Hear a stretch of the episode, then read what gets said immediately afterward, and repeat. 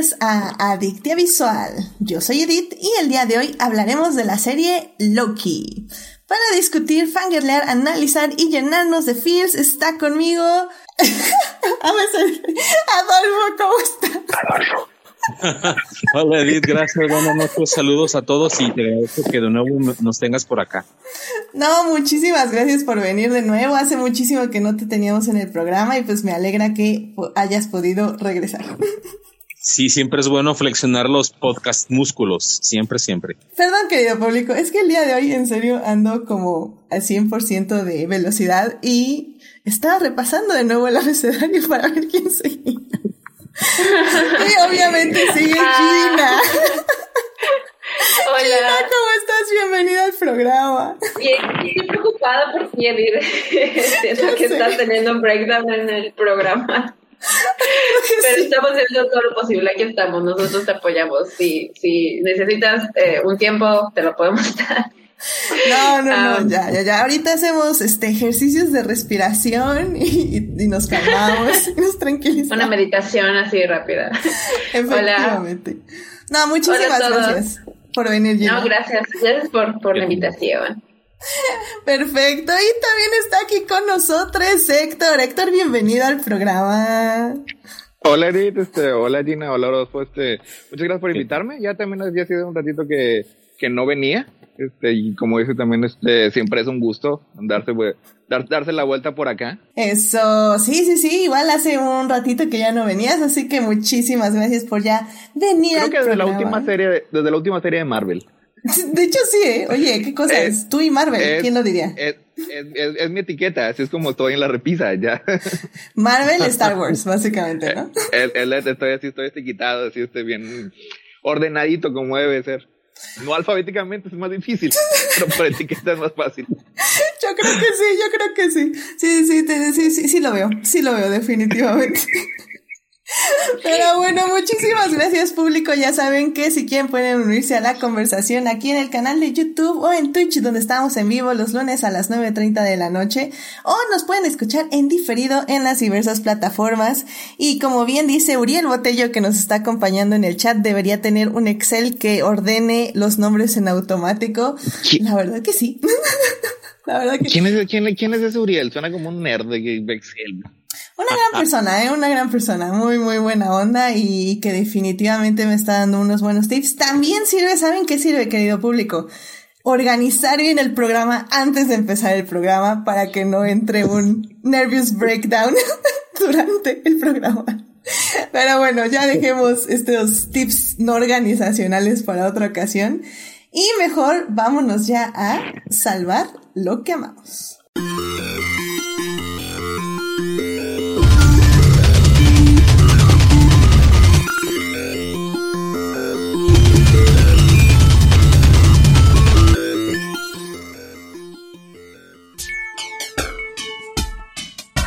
Muy bien, ya estamos aquí para salvar lo que amamos. Adolfo, ¿a ti qué te gustaría compartir con el público esta semana? Gracias. A mí me gustaría compartir que me parece que fue el día, no sé si ayer o el día de hoy, que apareció en YouTube un, un pequeño capítulo de una cosa que se llama Los Expedientes N y es de unos chavos que tienen un podcast que se llama Leyendas Legendarias y bueno, ya están haciendo proyectos desde hace un ratito con Netflix, pero una de las razones por las que me gusta este proyecto es porque, pues sí, son cosas de misterio y cosas así, eh, de suspenso y qué ha pasado y, o sea, es como cosas eh, a veces inexplicables, pero lo que más rescato yo de esto, de Salvando lo que amamos, es que si estos chavos con un podcast lograron llegar a Netflix sin necesidad de, de, hacer una serie o una película o algo así, o un reality donde todos se disfracen de furros y empiecen a,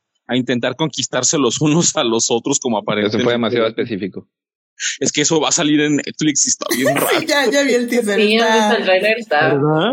Está, está. Ya lo pasamos el Yo no sabía Entonces, que mira, y me gustaría regresar a mis periodos de inocencia de hace 10 segundos. Lo siento, Héctor. Acabo de hacer una cosa horrible aquí, pero a lo que voy es que no necesitamos hacer nada de esas cosas tan complicadas o tan raras, sino tener un excelente podcast y pues sí, podemos llegar a Netflix o donde queramos. eh, la idea es perseverar, todos, todos lo podemos lograr. Por eso es que lo pongo ahorita en el salvando lo que amamos. muy bien, muy bien, excelente, excelente. Y de hecho sí, em, a mí me caen muy bien. Yo no sigo ese podcast, el de leyendas legendarias tan...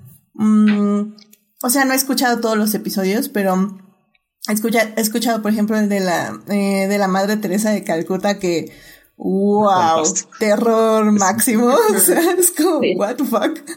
Ay, pero bueno, gente católica slash cristiana, ya saben. No, no, o sea, no debería sorprenderme, pero a veces todavía me sorprende. pero en fin. Eh, fueron extremos grandes. Exacto. Y, pero sí, o sea, la verdad es que me interesa mucho porque se siente como muy coloquial su proyecto y muy, muy bien informado, o sea, te dan muy bien como de dónde sacan ahora sí que toda la información. Y pues qué padre que ya ahora tengan esta colaboración con Netflix. Al final del día, como bien dices, o sea, es trabajar duro y pues ir ganando a tu público. Y, y digo, yo sé que Adicta Visual es un proyecto chiquito, pero en serio, querido público, les amo a todos ustedes porque tal vez todavía no llegamos a Netflix, pero estamos aquí en nuestro nicho y también somos muy felices. Por supuesto. Así que bueno, pues muchísimas gracias, Adolfo. Adiós, sí, está, Adolfo, por Muchas gracias, Adolfo, por tu, este, por compartir esto con el público. Sí, se los recomiendo. Gracias. Y Gina, ¿a ti qué te gustaría compartir con el público esta semana? Pues esta semana me gustaría compartir con ustedes una banda italiana que se llama Moneskin. Eh, no sé, tal vez algunos de ustedes ya habrán escuchado de ellos porque tienen ahorita una canción eh, que creo que se hizo viral en TikTok o algo así. Me contaron mis amigos más jóvenes, eh, pero de repente los escuché, o sea, estaba eh, con ellos y estaban escuchando esta canción y yo les dije, oigan, esperen, yo conozco ese grupo. Y me dijeron, ah, pues la canción es, se hizo viral en TikTok y está muy chida y todo y se me hizo muy padre que los estuvieran escuchando porque eh, los fans de Dick ya pueden recordar que, no recuerdo en qué episodio eh, yo les estaba hablando del concurso de Eurovisión y les estaba diciendo que estaba muy emocionada y que, eh, pues bueno, este grupo Moneskin fueron los ganadores de Eurovisión este año, ellos representaron a Italia y pues desde que ganaron les, les ha estado yendo muy bien, no solo pues en Italia, sino en toda Europa y ahorita parece que están empezando a dar el brinco eh, hacia pues más allá del, de los mares y pues empezando pues con Begging que se hizo viral y pues ahorita hace unos días, hace como cuatro días eh, sacaron el video de su canción I Wanna Be Your Slave y pues bueno, nada más para medio que se hagan la idea, es un grupo de rock, todos son muy jóvenes, la más eh, joven es Victoria, que eh, tiene como 20 años, eh, y pues son medio alternativos, Damiano, que es el cantante principal, es un, es como, le encanta romper como los estereotipos de género, y pues, pues ya saben, usa maquillaje, usa vestidos, usa faldas, se pone accesorios de mujeres, pero pues él se autoidentifica como hombre, así que pues no es como que sea un hombre trans, no, una mujer trans, perdón, eh, es, es, un hombre que nada más pues le gusta usar la ropa que a él le gusta usar y no le importa el género. Y en general todos son muy así, son alternativos, son muy modernos, su sonido es muy rockero, como eh, vintage, old school, pero con un edge muy de la nueva era y pues eh, yo creo que son, eh, tienen una propuesta muy, muy padre, son muy únicos, son muy, eh, eh ¿cómo se llama? Mm, son muy fieles a sí mismos y eso se, se escucha y se refleja en su música. Así que pues si les, les gusta el tipo de música de rock, no muy pesado, pero pues un poquito pesado, pues les pueden echar un vistazo. Eh, eh, repito el nombre, es Moneskin, se escribe Maneskin, es una palabra eh, danesa que significa como rayo de luna o luz de luna, algo así. Y pues la canción con la que ganaron Eurovisión se llama Sitie Boni, que significa calladitos y bonitos. Y, oh, no, bueno, calladitos y buenos. Y pues ellos son todo lo contrario. Y pues nada, creo que tienen una propuesta muy, muy padre y soy muy orgullosa de ellos, de que estén teniendo éxito más allá de Europa y espero que pues eh, los escuchen y que les hagan llegar mucho más lejos porque creo que te lo merecen y ya. Eso. Pero ahora, o sea, si ya mencionaste TikTok, ahora nos tienes que cantar la parte que se hizo viral. Ay, es que no sé qué parte se hizo viral. Yo nada más, a mí nada más me dijeron, ah, sí, la conocemos de TikTok, pero, o sea, la canción sí la conozco, es un cover de no sé qué, la verdad no sé quién la canta originalmente, pero es Begging, begging you. Ya, Eso, eso, caray. Muy bien. Sí, porque si bien no soy joven, estoy en TikTok, así que. podría, TikTok, pero me dije, esto, y yo nunca, no, como que estoy en TikTok, pero no estoy en, los, en lo trendy, estoy como que en muy, mi rincón muy propio. Exacto, exacto, en, en burbujas muy específicas. Muy bien, muy bien. Pues muchísimas gracias, Gina. Y pues obviamente vamos a checar el grupo ahí en cuanto podamos para, para cantar al lado de la gente joven. Fíjense así como acotación rápida, yo no la hallo al Tixmox ese, no sé cómo se llama, pero este, yo, yo, no sé cómo se utiliza TikTok, yo no sé qué es TikTok. Solo sé que las, las, las, gente, las gentes bailan y son videos cortitos y, le picas un botoncito y te conviertes en un gatito. Esas son las tres cosas que se Creo que es en Snapchat, pero ok, vas, por más o menos buen camino. Eh, no, sé tampoco cómo se usa Snapchat. No me quedé en Twitter.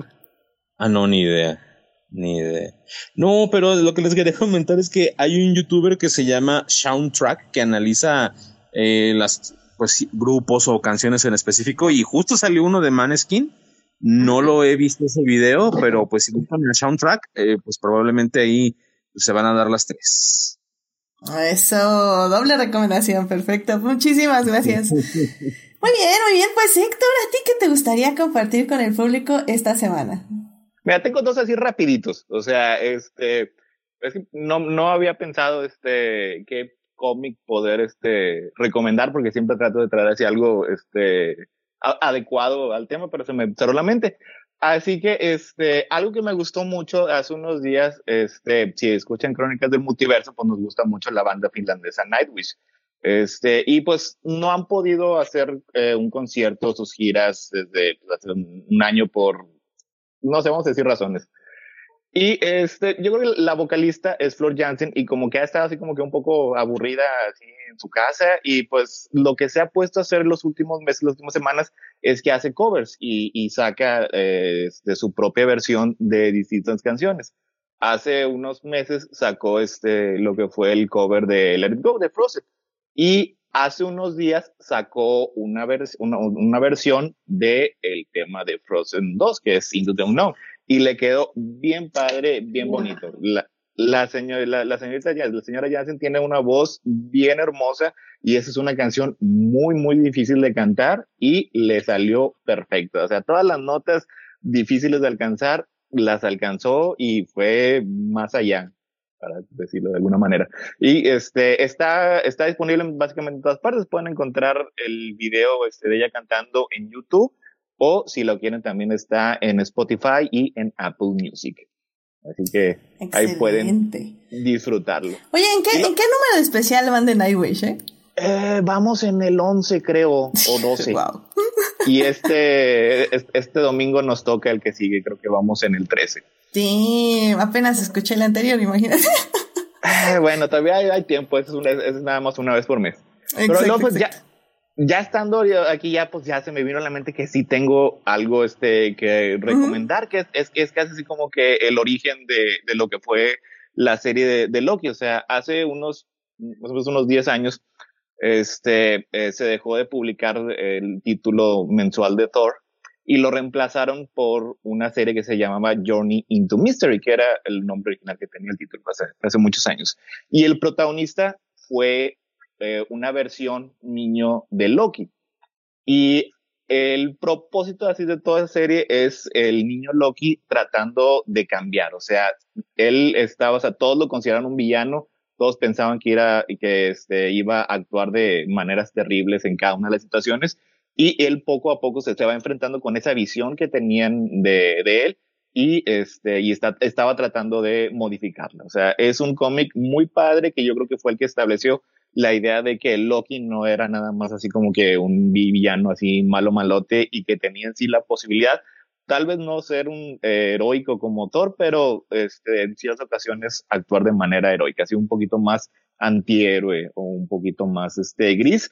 Está disponible en uno de esos que se llaman omnibuses, que son unos, eh, unos hardcover así bien grandotes que tienen los, creo que son como unos 30 números aproximadamente. El escritor es Kieron Guillén. Está muy padre ahí para que lo chequen y, y, lo pueden checar, este, aunque no sean, no estén muy familiarizados con, con los personajes, ahí más o menos la, la historia te va guiando y te, te va llevando así con todas las cuestiones filosóficas que son muy similares a las que trata la serie. Nice, muy bien, muy bien, pues muchísimas gracias por la doble recomendación. Y pues de hecho Jimena ahí en el chat nos está diciendo que eh, regresando a lo de Nightwish y Flor, dice que Flor también cantó un cover de la de llamada Euforia, que fue la canción con que ganó Loren en Eurovisión 2012 y Sofía dice que chequen su canal de YouTube de Flor porque tiene muy buenos covers y concuerda Jimena con ella, así que este, dicho, de hecho dice Uriel Botello, dice también Nightwish, Nightwish será tal vez lo único que podrá hacer posible una reunión de crónicas de más de dos estados. Mira, tal vez, tal vez. ¿Quién sabe? ¿Quién uno, sabe? Uno nunca sabe. Hay milagros en esta lo, vida. Lo, lo, que nos depara el futuro y quién sabe dónde, a dónde vaya a venir a, a este Nightwish la próxima vez, cuando venga al país. Exacto, exacto. Muy bien, muy bien. Pues muchísimas gracias, Héctor, por ambas cosas, tanto por lo de Nightwish como por el cómic, que pues, siempre se agradecen esas recomendaciones. Que ahora, es, ahora este, este Salvando lo que amamos estuvo muy musical en ese aspecto. Vaya que sí. Y bueno, ya para terminar esta bonita sección, este, me voy a poner reloj, porque, porque ya saben cómo soy cuando hablo de Fórmula 1 y y es que este fin de semana fue la carrera en Silverstone de la Fórmula 1. Y qué carrerón. Para empezar, bueno, así rápidamente, se probó un nuevo formato de carreras, que básicamente es que la calificación fue el, el viernes. Se hizo un sprint qualifying, que fue una carrera de 30 minutos, eh, donde básicamente pues compitieron literalmente para ver quién salía en la carrera, que fue el día domingo. Eh, la qualifying la gana Lewis Hamilton haciendo un gran tiempazo, fue increíble y en segundo lugar quedó Max Verstappen. Así fue como salieron en la parrilla el sábado en sprint qualifying. Y Hamilton salió mal y entonces Max Verstappen lo rebasa y se quedó con el primer lugar en esa mini carrera de 30 minutos. Y entonces el día de la carrera inicia la bandera, tan, tan, tan, luces verdes y arrancan y Luis Hamilton se acerca y luego los acerca del otro lado y Max Verstappen le cierra y Luis Hamilton se abre por afuera y la, la. Y bueno, el gusto nos duró nueve vueltas. ¿Por qué? Eh, mucha gente les va a decir que fue culpa de Luis Hamilton. Yo les voy a decir que fue un incidente de carrera porque ambos pilotos son pilotos eh, que quieren ganar, que no se dejan y pues literalmente como bien decía el, este, gran Ayrton Senna, pues si no se quitan es su problema. Y en esta ocasión el problema fue que ambos pilotos, tanto Luis Hamilton como Max Verstappen, dijeron si no se quita es su problema y pues el que quedó, el que salió perdiendo fue Max Verstappen que se estrelló muy fuerte contra eh, las barreras, se estrelló, a eh, 5G este, y pues sí, tuvo, salió hasta, hasta el hospital, fue a dar. Bueno, eh, realmente lo del hospital nos enteramos ya después, nada más fue como para revisarlo porque sí se dio un buen golpe, o sea, sí salió bastante mareado el pobre. Y bueno, Luis Hamilton sí continuó en la carrera. Y Dios, qué carrera, o sea, neta, qué carrera, lo penalizaron con 10 segundos por el choque con Max Verstappen. Entonces eh, Leclerc lo rebasa después de ese choque eh, y todo el tiempo estuvo Hamilton tratando de, ahora sí que de llegar otra vez a ese primer lugar porque, bueno, al ser la carrera en Silverstone, que es la casa de Luis Hamilton, él quería ganar, él quería ganar, el público es una de las primeras carreras que hay con público básicamente ya gradas llenas. Y él quería ganar para su gente, el sonido de las gradas era impresionante. Yo jamás había escuchado un Silverstone con tanto ruido, o sea, solo en México había escuchado yo ese tipo de ruido. Eh, bueno, en México y tal vez en, en otras dos carreras, pero nunca en Silverstone. Y, y bueno, Hamilton rebasa a Leclerc las últimas dos vueltas, oh my god, las últimas dos, o sea, fue un final cardíaco Hamilton remontando desde el quinto lugar para alcanzar a Leclerc. Gana Luis Hamilton, fue increíble, él lloró, yo lloré, todos lloramos. y fue increíble. Este, celebró muchísimo eh, con su gente y con el público. Y pues luego vino lo triste, que es que obviamente Max Verstappen estaba muy enojado y dio un desafortunado comentario, que ya borró, por cierto, eh, donde dijo que, que le dolía mucho que él estaba en el hospital y que Luis Hamilton estaba celebrando de la forma que estaba celebrando. Luis Hamilton no sabía que Leclerc, digo que Verstappen estaba en el hospital, eh, porque como digo, eso fue como a la mitad de la carrera y fue como un anuncio de, ah, lo van a revisar, o sea, fue al hospital, lo van a revisar, o sea, no fue así como está grave, nada, fue una revisión.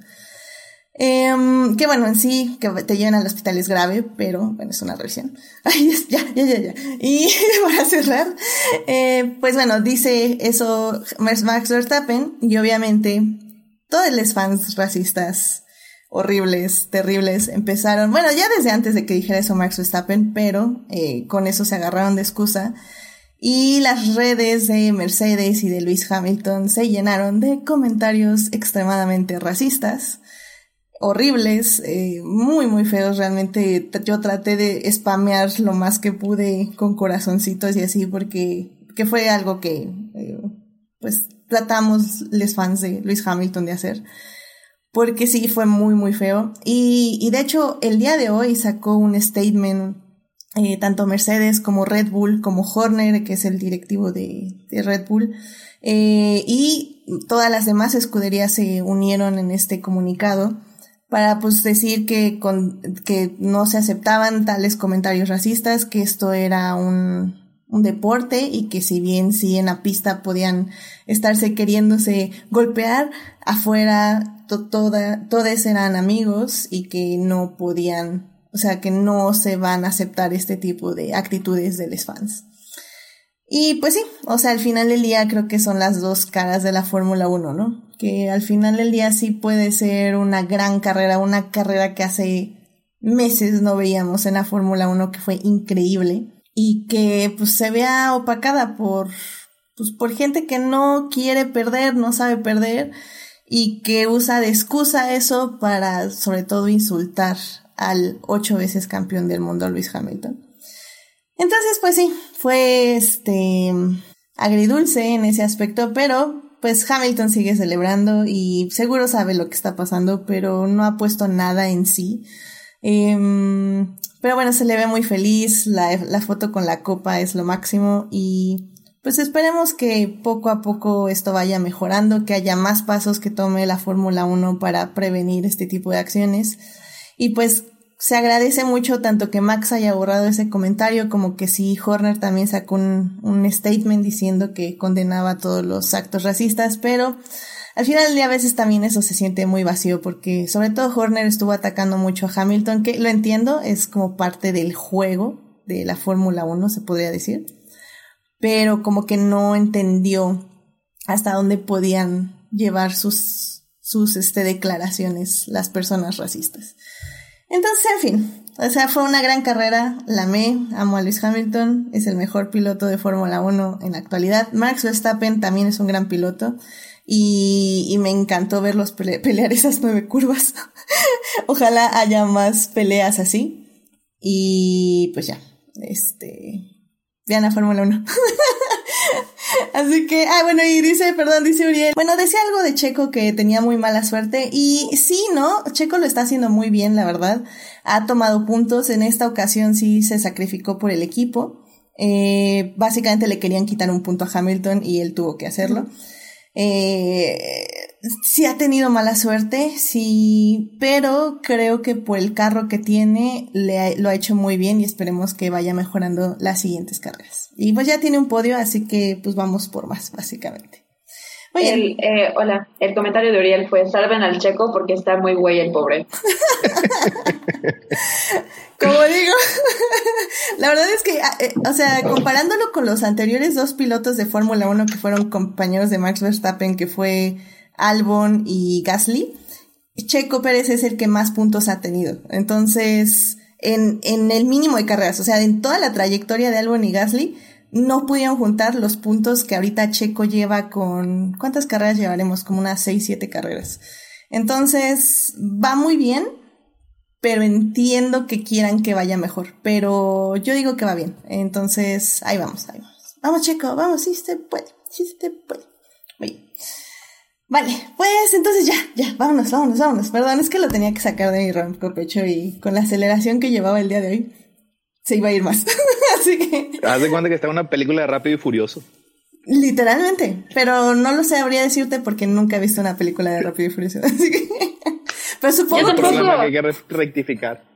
No, no, no, no, no, no quiero, no, gracias. bueno, pues vámonos ya a hablar de series.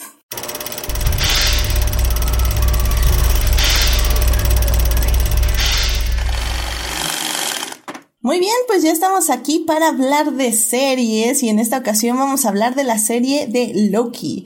Eh, esta serie se estrenó el 9 de junio, si no mal recuerdo, sí creo que sí, em, en Disney Plus. La serie es, está gratuita ahí en la plataforma.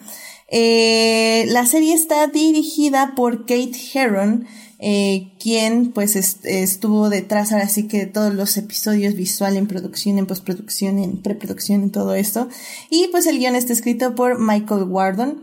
Básicamente la serie eh, nos va a contar como una aventura eh, de Loki en un universo alterno o algo así, se los vamos a explicar más en la primera parte, donde obviamente vamos a hablar de la trama y los personajes. En la segunda parte vamos a estar hablando de un poquito ya de las series Marvel y cómo eh, estas tres probaditas del nuevo universo alterno, entre comillas, del MCU han funcionado.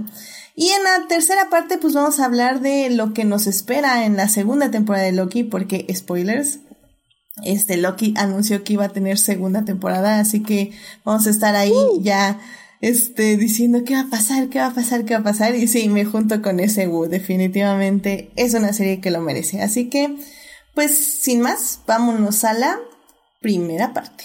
It is not a donut hole, but a smaller donut with its own hole, and our donut is not a hole at all. Muy bien, ya estamos aquí en la primera parte donde vamos a hablar de Loki, la serie que se estrenó en Disney Plus. Eh, que por cierto, la serie son seis episodios nada más, si no mal recuerdo. Eh, que la verdad está bastante chiquita, pero muy al grano y creo que es algo que me ha gustado mucho de las series de Marvel. Pero a ver, ¿quién se quiere aventar así una... Eh, la trama rápidamente, así como general? Ah, pues la serie empieza, pues bueno, para empezar tiene que haber visto Avengers Endgame, porque la trama empieza justo cuando en la escena donde viajan al 2012, cuando van al pasado van al 2012 y Loki se escapa con el Tesseract, eh, es ahí donde empieza la serie. Y pues cuando Loki se escapó, básicamente lo que hizo fue escaparse de, su, de la línea del tiempo, así que existe esta organización que se llama The TVA, que no recuerdo para qué, qué son la, qué significan las letras del específico, Time Authority. Eso, muchas gracias. Y pues ellos son la organización gubernamental aparentemente que se encarga de que nada se salga de la sagrada línea del tiempo. Y pues como Loki lo hizo, pues ahora es un variante, así le llaman, y lo reclutan para ayudar para ayudarle al, al TVA a recuperar o a encarcelar a un variante de Loki que ha estado um, pues esparciendo caos a través de la línea temporal. Y pues ese es básicamente eh, el setup de la historia y pues ahí van pasando varias cosas, se encuentran a la, variante de Loki que resulta ser una mujer del nombre de Sylvie. Y pues Sylvie eh, tiene poderes de encantar a las personas y modificar sus mentes o hacerlos recordar cosas y manipularlos básicamente. Y ah, de ahí pasan muchas cosas locas, pero pues esa es la idea y lo que va pasando por muchos ah, procesos y transformaciones y quiere derrumbar al TVA y a los timekeepers que son los que crearon la línea temporal supuestamente y básicamente volver a tener una vida fuera de la línea temporal y del, del orden de los timekeepers. Sí, la verdad creo que, creo, que estuvo, creo que estuvo muy bien, porque al final del día creo que sí en el, sobre todo en el primero y segundo episodio, tal vez algunas personas sí la sienten como muy cargadita como de información la serie. Porque sí, o sea, la verdad es que sí nos tienen que explicar muchas cosas porque entramos justo a un universo que no conocemos y como estamos desde el punto de vista de Loki, tenemos que entender no solo el lugar donde llega, sino un poco el contexto emocional en el que se, en el que él se encuentra, porque el Loki que conocemos en esta serie es el que arrestan terminando de la primera película de Avengers, si no mal recuerdo, ¿no? Es el Loki malo. Ajá, es, el Loki, malo. el que no ha tenido su desarrollo de personaje. Es, es, es bastante este cruel y asesino, o sea, hay, en el primer episodio pasan escenas eh, de varios eventos que hace, o sea, en, en la primera de Avengers sí lo mostraron particularmente sediento de sangre. Sí, que digo, hay una teoría que era como el Tesseract, ¿no? Que que básicamente le influenciaba. El, staff. porque el, staff tenía la gema de la mente, que es lo, es lo mismo que utilizan en la, primera como McGuffin para, para controlar, este, por ejemplo, eh, ok, se pasa casi toda la película controlada. exactamente. Y otro fue Selvig también. Ah, también, sí, es cierto. De lanzar Skarsgård, se llama la Skarsgård, sí. De la gran familia Skarsgård. Puro talento ahí, puro talento. Pero bueno, este... um, Sí, entonces creo que en ese primer episodio al menos, digo, si, si podemos como analizarlo de esa forma, eh, creo que sí, a mí me gustó mucho, pero sí entiendo que sí fue como mucha información, porque justamente una tenemos este Loki malo, y luego tenemos que transformarlo. Básicamente tenemos que, literalmente en un episodio lo deconstruyen, haciendo que vea como un flashback de toda su vida, ¿no? Bueno, de toda su vida futura que no ha vivido. Exactamente. Un flash forward. Que es lo que nosotros conocemos, de lo que nosotros conocemos, que pues eh, de Dark World y Ragnarok y Endgame. Y básicamente ve su propia muerte y ve todo lo que le pasó y, todo lo que pasó por sus acciones y su villanía.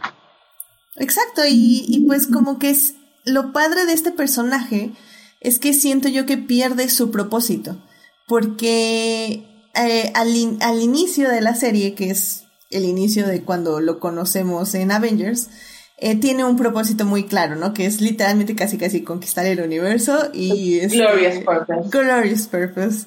Y, y, pues derrotar a su hermano Thor y pues etc, etc.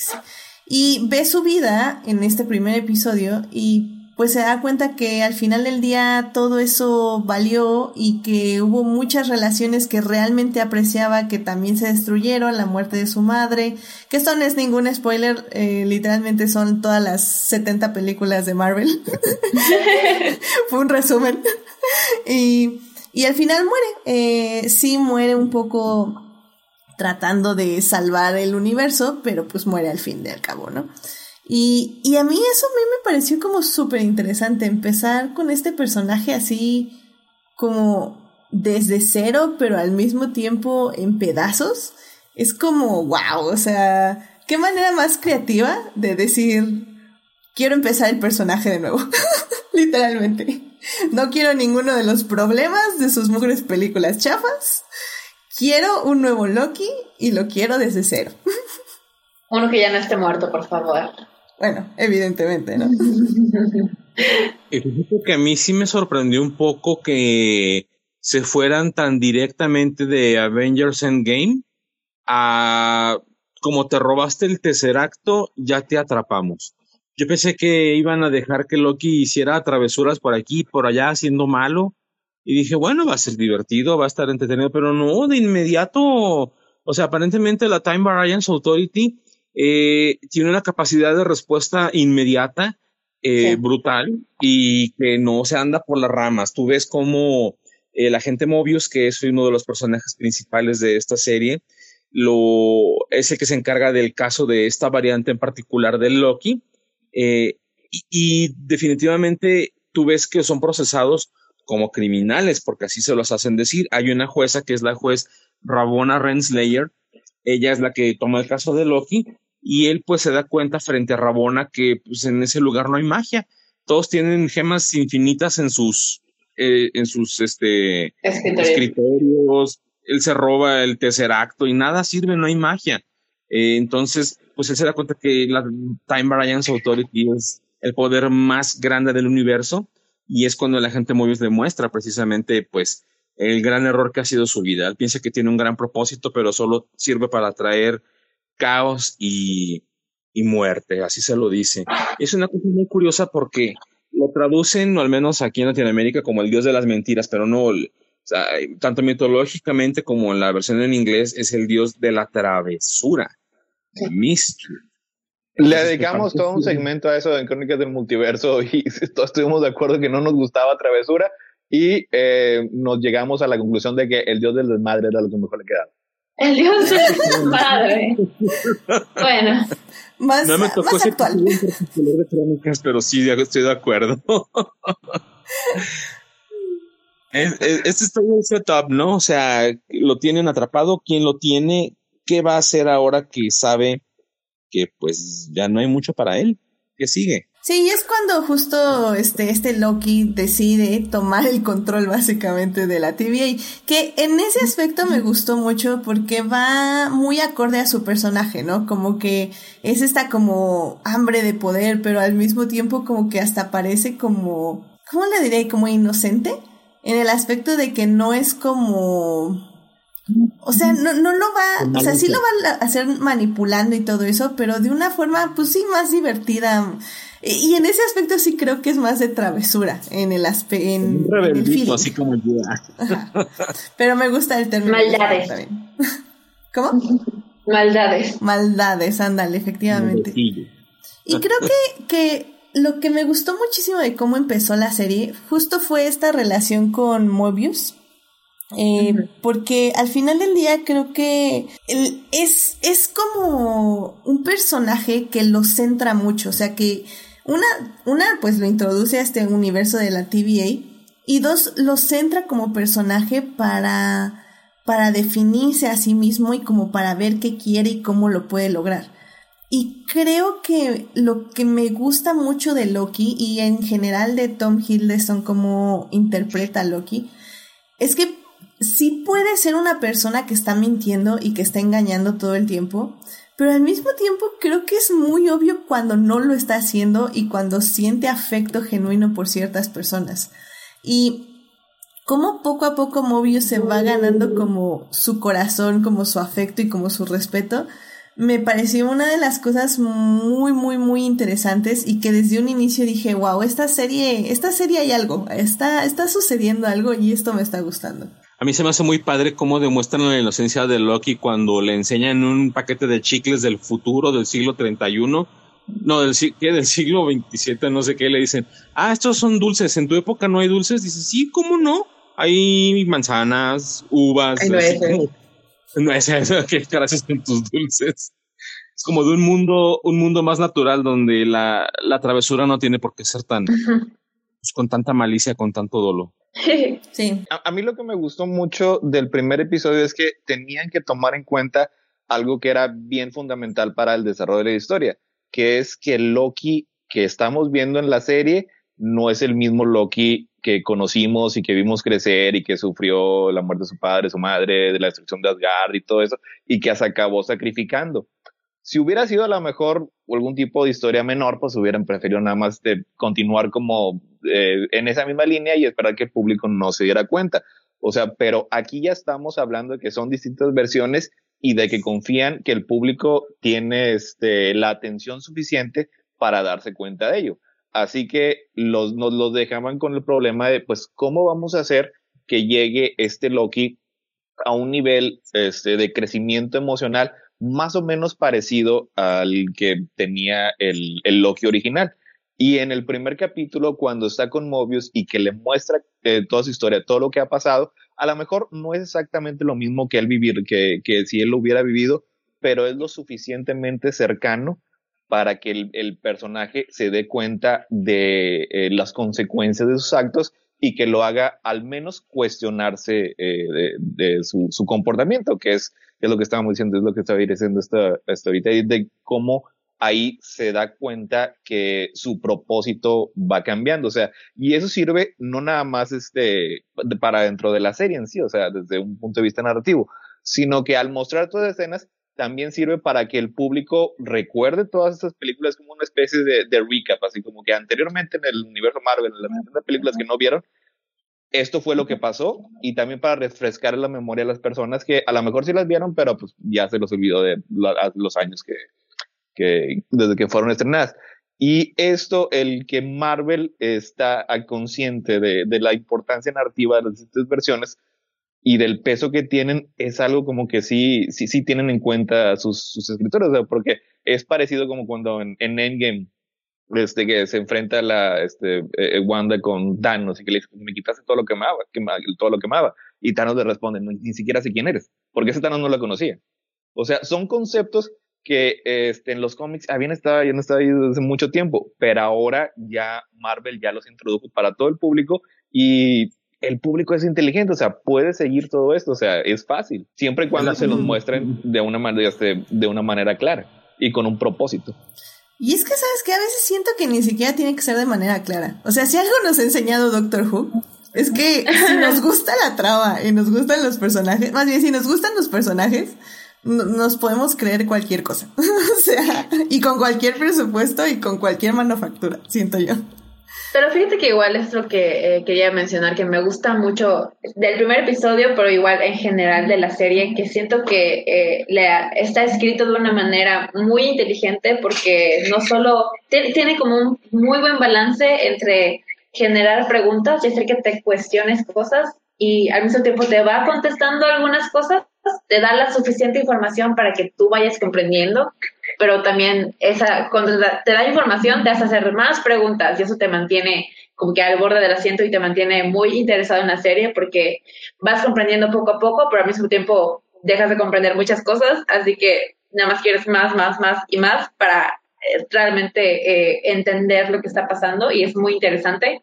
Y también creo que es muy eh, valioso cómo la serie misma es como un poco meta, porque en el, desde el primer episodio, cuando están hablando Loki y Mobius, no recuerdo bien cómo es el diálogo, pero Loki dice algo como, pues es que yo soy el villano y eso que soy, y Mobius le dice, yo no lo veo así, y pues es básicamente diciéndole a la, a la audiencia de que el Loki que conocían, el Loki villano, ya no es este Loki, es Loki va a ser algo diferente y hasta te plantea cosas como filosóficas de, pues con esto de que existe la sagrada línea del tiempo y que todo está predeterminado, entonces te hace cuestionar, bueno, entonces el, libre albedrío es una farsa, porque si todo está predeterminado, entonces yo no tengo elección en lo que hago, no, y cuando decida eh, hacer algo por mí misma, me van a hacer prune porque voy a salirme de, la sagrada línea del tiempo y soy voy a convertirme en un variante y me van a eliminar hasta que yo eh, complazca la línea del tiempo. Y pues son cuestiones hasta filosóficas que yo digo, wow, Marvel se está metiendo como en un campo mucho más allá metafísico y filosófico de lo que lo habíamos visto antes, pero no deja de ser un entretenimiento mainstream que todo el mundo puede comprenderlo, las audiencias de todas las edades y creo que es algo muy que se le debe reconocer a la serie que creo que el nivel de inteligencia que usan para escribirla es excelente y funciona en muchos niveles, no solo en nivel de personaje, sino de historia, hasta en el, nivel meta de la historia dentro de la historia. Y pues no muchas personas logran hacerlo y creo que eh, por esto eh, lo que ha, impactado mucho, creo, a las audiencias, eh, incluso audiencias que no son tan fans de Marvel, porque han logrado algo muy, muy especial. Esa fue una de, las, más partes favoritas desde, el primer episodio, o sea, cómo nos, mostraron ese debate filosófico y, creo que sí también hablamos como dos horas de eso en, Crónicas. Y me pareció también que Loki era el personaje perfecto para explorar esas cuestiones, porque si había alguien que se preciaba de su individualidad y de tener control sobre, sobre su existencia, era precisamente Loki. O sea, Loki se consideraba una persona completamente independiente que no recibía órdenes ni de Odín, ni de Thor, ni de nadie, o sea, precisamente porque encarnaba ese espíritu de rebeldía, o sea, porque eh, fundamentalmente, o sea, lo que es Loki es un nerd en una sociedad de que todos son jokes. O sea, y no, o sea, como que nunca encajó bien y por su gusto de sobresalir y por su gusto de ser una persona distinta, siempre se quería salir del molde. O sea, y luego después le revelan la existencia de la TVA y nos avientan un montón de exposición porque ese es, ese es el, el balance muy difícil que la serie logra mantener entre lo que es el desarrollo del personaje y la exposición porque son conceptos que eran completamente nuevos para el MCU y que nos los tienen que soltar este, con un montón de diálogos y esperando que los actores sean lo suficientemente carismáticos para mantener el interés del público. O sea, y al estar, al, al recibir esa información, o sea, pues básicamente este, pierde todo lo que él pensaba, todo lo que él creía de sí mismo. O sea, y se tiene que reconstruir a partir de eso. ¿Qué digo? Tengo, tengo que volver a decirlo. No es nada que Doctor Who no haya hecho antes. lo siento, lo siento, pero ya saben, o sea, amo, amo Doctor Who con todo mi corazón y tiene muchos errores. Y, pero al final del día creo que es un poquito las bases. O sea, creo que en sí, no Doctor Who per se, pero la ciencia ficción en general creo que siempre se tiene como esta idea de que tiene que ser como muy pesada, muy hardcore, así como, no sé, como Dune o Difícil de. Ajá, o sea, wow, estamos dentro, la píldora, qué píldora todo, así, la fregada y media. Pero si algo nos ha enseñado series como Doctor Who, y seguro hay muchísimos más ejemplos, pero bueno, Doctor Who es mi serie, este... Es que justamente detrás de todos estos momentos cómicos de este timey wimey stuff, eh, puede haber realmente reflexiones muy profundas sobre la vida, sobre las personas, sobre las relaciones entre las personas, etc, etc. Y creo que en ese aspecto Loki lo logra mucho, sobre todo, y creo que eso sí hay que enfatizarlo 100% como bien dicen ustedes, porque el cast, o sea, está increíble. O sea, bueno, pues tenemos a Owen Winson como este Mobius, pues Tom Hiddleston que es increíble. Tenemos a Gunmi Mosaku que es este B-15 que la amo con todo mi corazón, es increíble.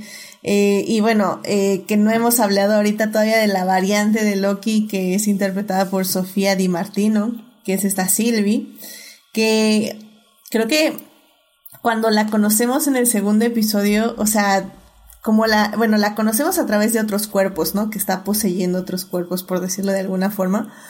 Y, es como súper misterioso. Ese, ese episodio me gusta mucho porque es como muy de terror, como de suspenso ahí en el mall, en el fin del mundo, etc. Que también es eso, es otra cosa que los episodios toman como géneros muy específicos cada episodio y me, me encanta, pero bueno, tienen como este asunto así de suspenso. Y de repente cuando la ves, o sea, creo que en el momento que Loki se enamora de ella, tú te enamoras de ella. O sea, es, es increíble cómo la actriz tiene este magnetismo en, en su personalidad y como en cómo se burla de Loki, de cómo se burla de lo que él piensa y de lo que él sabe. Y al mismo tiempo como que lo jala para que la siga, independientemente que quiera que, que él la siga o no. Pero, pero, o sea, Loki, en el momento en que voltea a ver a Mobius, y voltea a ver como la puerta para seguir a Sylvie y se queda así como, me quedo con este cuate que ya estaba ganándome como su confianza y que ya estaba como formando aquí algo que podía manipular, o me voy tras esta bonita que, what the fuck, que es increíble. Y decido irse tras ella y así como, oh my god. Esa escena, ah, me dolió tanto porque ya al fin como que Loki tenía un amigo y podía, era alguien que confiaba en él y ya luego tiene que tomar esa decisión y definitivamente está muy en personaje de Loki el escoger irse con Sylvie porque al final de cuentas, pues ahora en ese momento de la serie, su propósito es derrotar a la TVA y ponerse él en el lugar y él piensa que su mejor apuesta para llegar a eso es Sylvie, así que tiene que seguirla, pero sí ves ese momento de duda en sus ojos de que ay, me lleva, el vato este es mi cuate y ya teníamos algo, pero no puedo dejar pasar esto, así que bye. Y también pues vemos la decepción en los ojos de Mobius, que pues él ha tenido que dar la cara por Loki por todos esos días y decir, no, denle chance, es buen, es buen amigo, sí, sí lo puede hacer, sí nos puede ayudar y después pues ahora tiene que enfrentar las consecuencias de que pues hizo lo que Loki iba a hacer, que era pues apuñalarlo por la espalda y es un momento muy, muy eh, impactante y, y, te quedas como, ¡ay! ¿Por qué sabías que lo iba a hacer? Pero no querías que lo hiciera y es ah, muy, muy bueno, me encanta.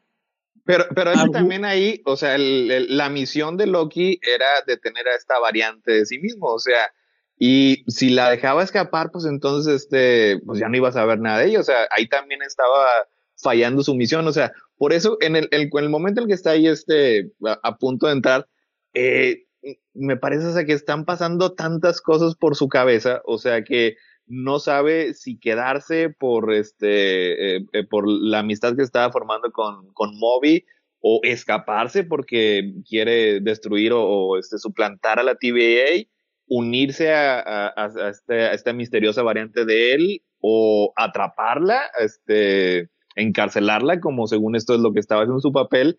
O sea, y cuando decide cruzar la, puerta, ahí, ahí ya, me parece que ya nada más era este, su, su instinto. O sea, ya no sabe, o sea, no, no supo ni por qué la cruzó. No, y es que recordemos que en este punto la razón por la que Loki está persiguiendo una variante de sí mismo es porque estaba a punto de ser podado y eliminado, porque esa fue la, la idea o la resolución a la que llegó la jueza Renslayer, Rabona Renslayer, que decidió que esa variante de Loki simplemente no debía existir.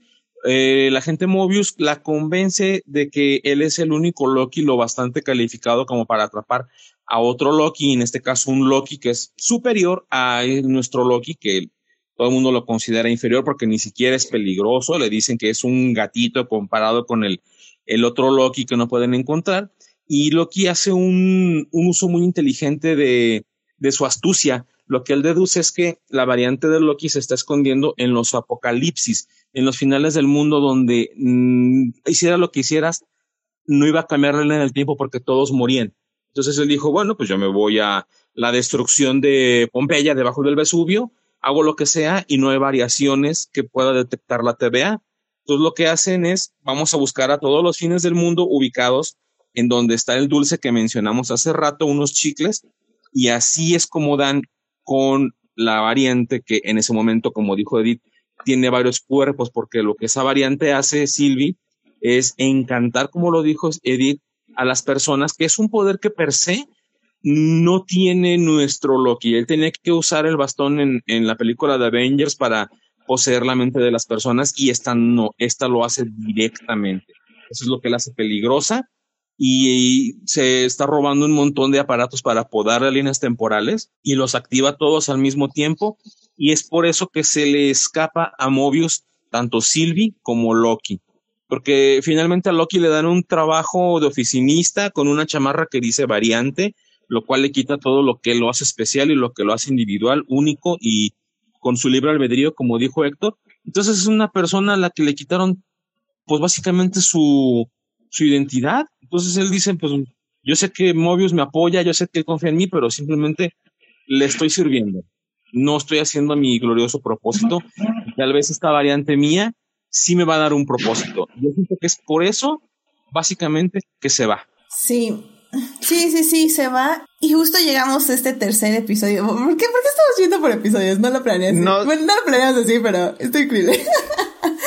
pero es que, es que mira, en específico yo ya me iba a saltar, pero tenemos que hablar de este tercer episodio porque Gina y yo estábamos en el techo gritando. porque, o sea, el tercer episodio. Eh, es el de la Mentis, ¿no? El de la Mentis. Sí. Y es donde justamente empezamos a conocer a Sylvie sí, conocemos un poquito su backstory y cómo llegó a donde está ahora. Exactamente, cómo llegó a donde está ahora, qué es lo que quiere, etc, etc. Y conforme la vamos conociendo, Loki la va conociendo y también empieza a sentir un lazo con ella. Y, y bueno, y terminó el tercer episodio y dijimos, ¿qué clase de tributo es este de Ryan Johnson? O sea, what the fuck? El episodio 4 siento que es, una cuatro, secuela espiritual a The Last Jedi porque Ah, sí, es- cierto. está muy inspirada en, en, en la cinematografía de, de Ryan Johnson en The Last Jedi porque hay muchos momentos que hasta le empezaron a hacer ediciones de cuadro por cuadro comparando las escenas y miren que cómo machea y me encanta. El, el cuarto episodio es dirigido por Ryan Johnson en espíritu.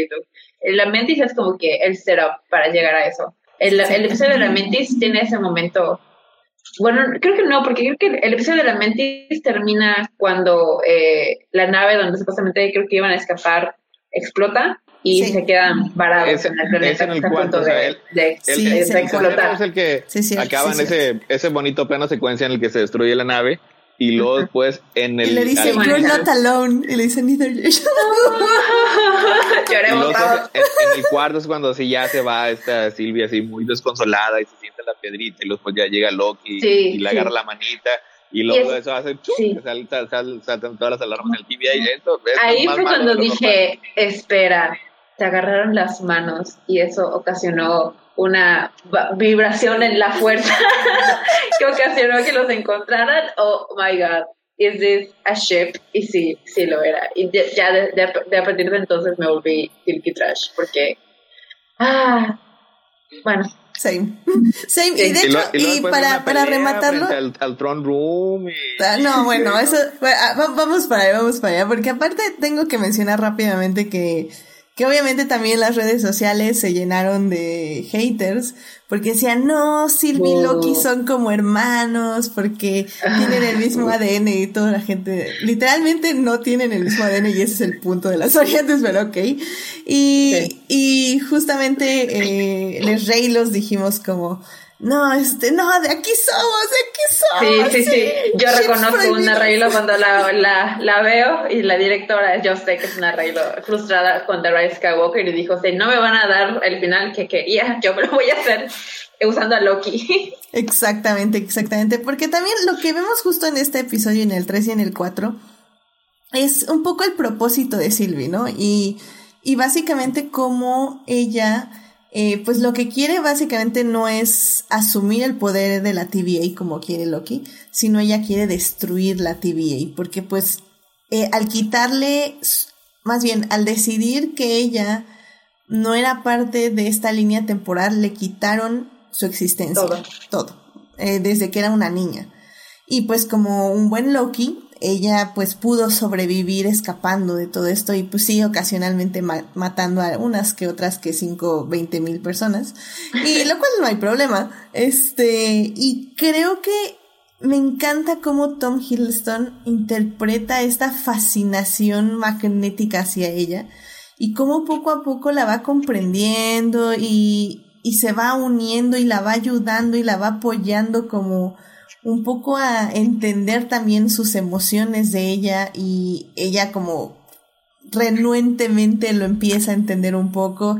No, no es que la, la o sea, Y, y de nuevo es, un poco romance, como... oh. Es un romance, sí, y, es, eh, y llega, llega a ese punto que igual es un poco meta, porque sí es una variante, termina siendo una variante de Loki, o sea, no es Loki, es, es su propia persona, es Sylvie, pero está este concepto de que es otra versión de Loki, en otra línea, en otro mundo.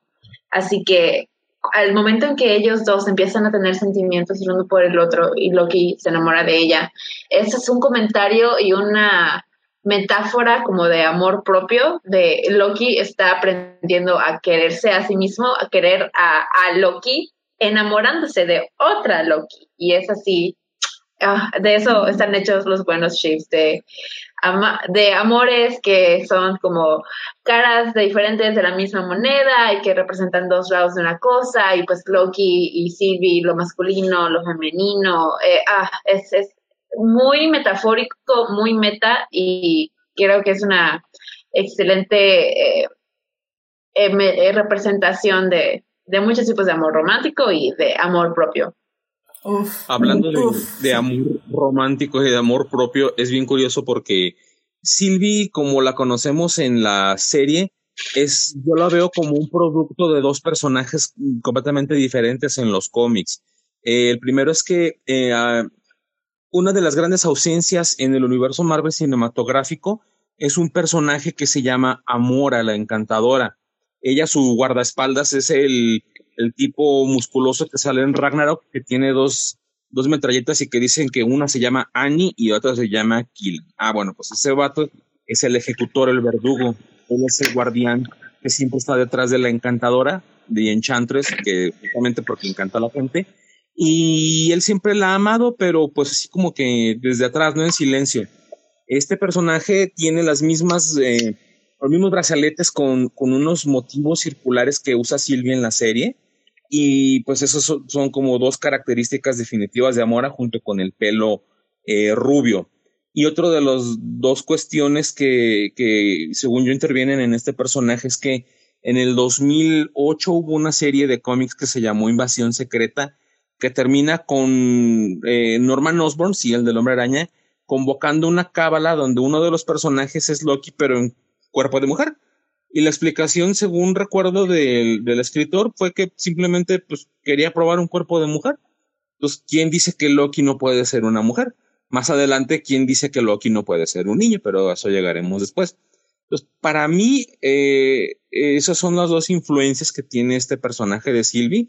Y pues el nombre se lo dice, ¿no? Amora en alguna ocasión en los cómics ya llegó a usar el nombre de Sylvie y pues me parece muy interesante que hayan eh, utilizado algo distinto como mi finalidad y como personalidad y como todo para hacer algo muy propio del universo Marvel, algo muy, muy lleno de humanidad y que definitivamente, aunque no ha tenido toda la historia que hemos visto que ha pasado en diferentes películas, pues también tiene la suya. Entonces, yo estoy bastante complacido con la manera en la que Sofía Di Martino ha estado demostrando un montón de, de emociones diferentes según lo que vaya pasando en la serie.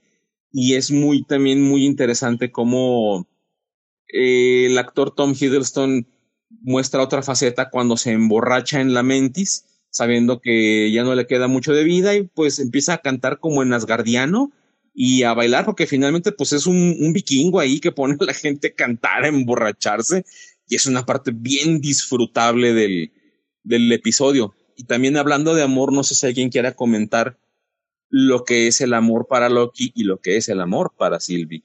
Eso nada. nada más, eh, obviamente ya porque sí, ya nos aventamos el, el deep dive. O sea, de hecho, este personaje más bien está parcialmente basado en, en, en un personaje que se llama Sylvie Luston o sea, eh, hubo un tiempo en los cómics cuando este, Asgard estuvo eh, así flotando por encima de Oklahoma y ahí una, un, habitante del pueblito, de, se llamaba creo que, que Brixton, este, recibe eh, poderes por parte de Loki. O sea, y se convierte en la segunda versión de, The Enchantress. O sea, y, y tenía, o sea, los, los poderes de sorpresa, tenía el poder así de, de controlar mentes y de hecho, o sea, si ven, eh, si, si googlean el, este personaje, este Enchantress 2 o, Sylvie, es muy parecido a como vemos en eh, el, a, a, Sofía de Martino aquí en la serie Loki. O sea, de hecho, en el, creo que fue en el segundo, en el tercer episodio, o en el segundo episodio, cuando ya aparece, ya tiene diálogos, en, eh, en, en los créditos del doblaje, le dieron el nombre de Sylvie. O sea, y ahí fue cuando ya los, los, fans, o sea, incluso pensaban que no iba a ser este, una variante de Loki. O sea, ya después ya en la serie se reveló, pero sí, ahí ese fue como que el, el origen de, del personaje que tiene, que tienen los cómics. Nice, nice, nice. Por eso, por eso también, es bien, eh, Gina y yo somos, este, personas no expertas. No, no, no, pero, pero nosotras es así como, eh, los feels, ¿sabes? Los feels. A o tres les explicamos la narrativa de los ships y su desarrollo. Del. Nosotros, somos, la female gays. Exactamente, exactamente. Sí, básicamente.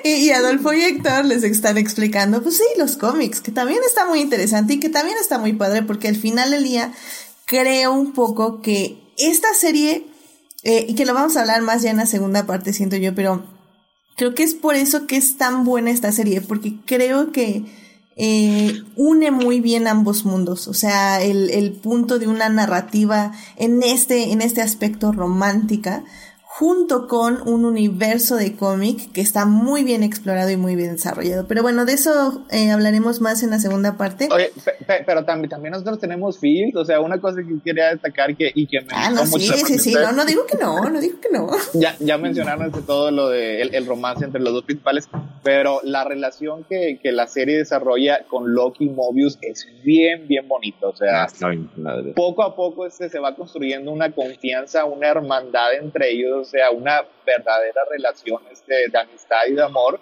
que acaba siendo así como que este, el, el clímax emocional al final del penúltimo episodio es de cuando se, ya se van a dar la mano, o sea, pero lo que dicen, hombre, vete para acá, hermano, dame un abrazo. O sea, estuvo, estuvo, bien padre, o sea, fue, fue uno de los momentos. Por eso el final, el, el final, la verdad, sí caló, caló bien fuerte. O sea, todavía después cómo queda Loki, y, y luego, pues no sé si vamos a dar spoilers, pero cómo acaba la primera temporada la relación entre Loki y Mobius es, es bien triste.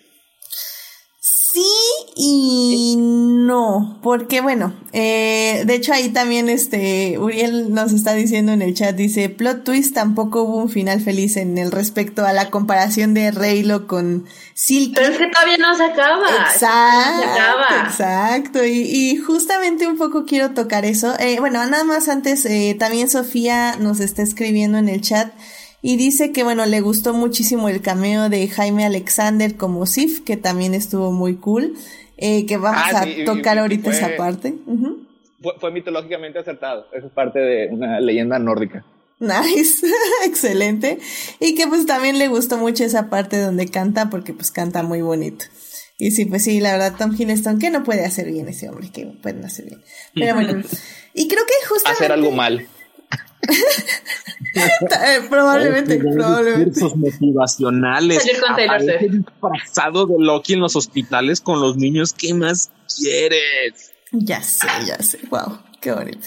Pero bueno, justo eh, ya como para ir cerrando, no, no esta discusión porque todavía nos faltan varias cosas, pero para ir cerrando esta parte, me gustaría nada más justamente eh, ver un poco acerca de este rompimiento que hay al final en el personaje tanto de Loki como de Sylvie, porque creo que justamente este cameo que menciona Sofía cuando sale este Jaime Alexander como Sif, eh, me encantó, o sea, me encantó porque demuestran, o sea, creo que ambos personajes, tanto Loki como eh, Sylvie, tienen un desarrollo muy, muy, muy interesante donde constantemente Loki se está por usar una palabra más de moda, deconstruyendo, por decirlo de alguna forma, eh, se está descubriendo a sí mismo, cambiando sus prioridades, o sea, tenemos primero que eh, quiere conquistar la TVA, y luego nada más ya quiere ayudar a Sylvie. Luego en cierta forma se sacrifica por ella.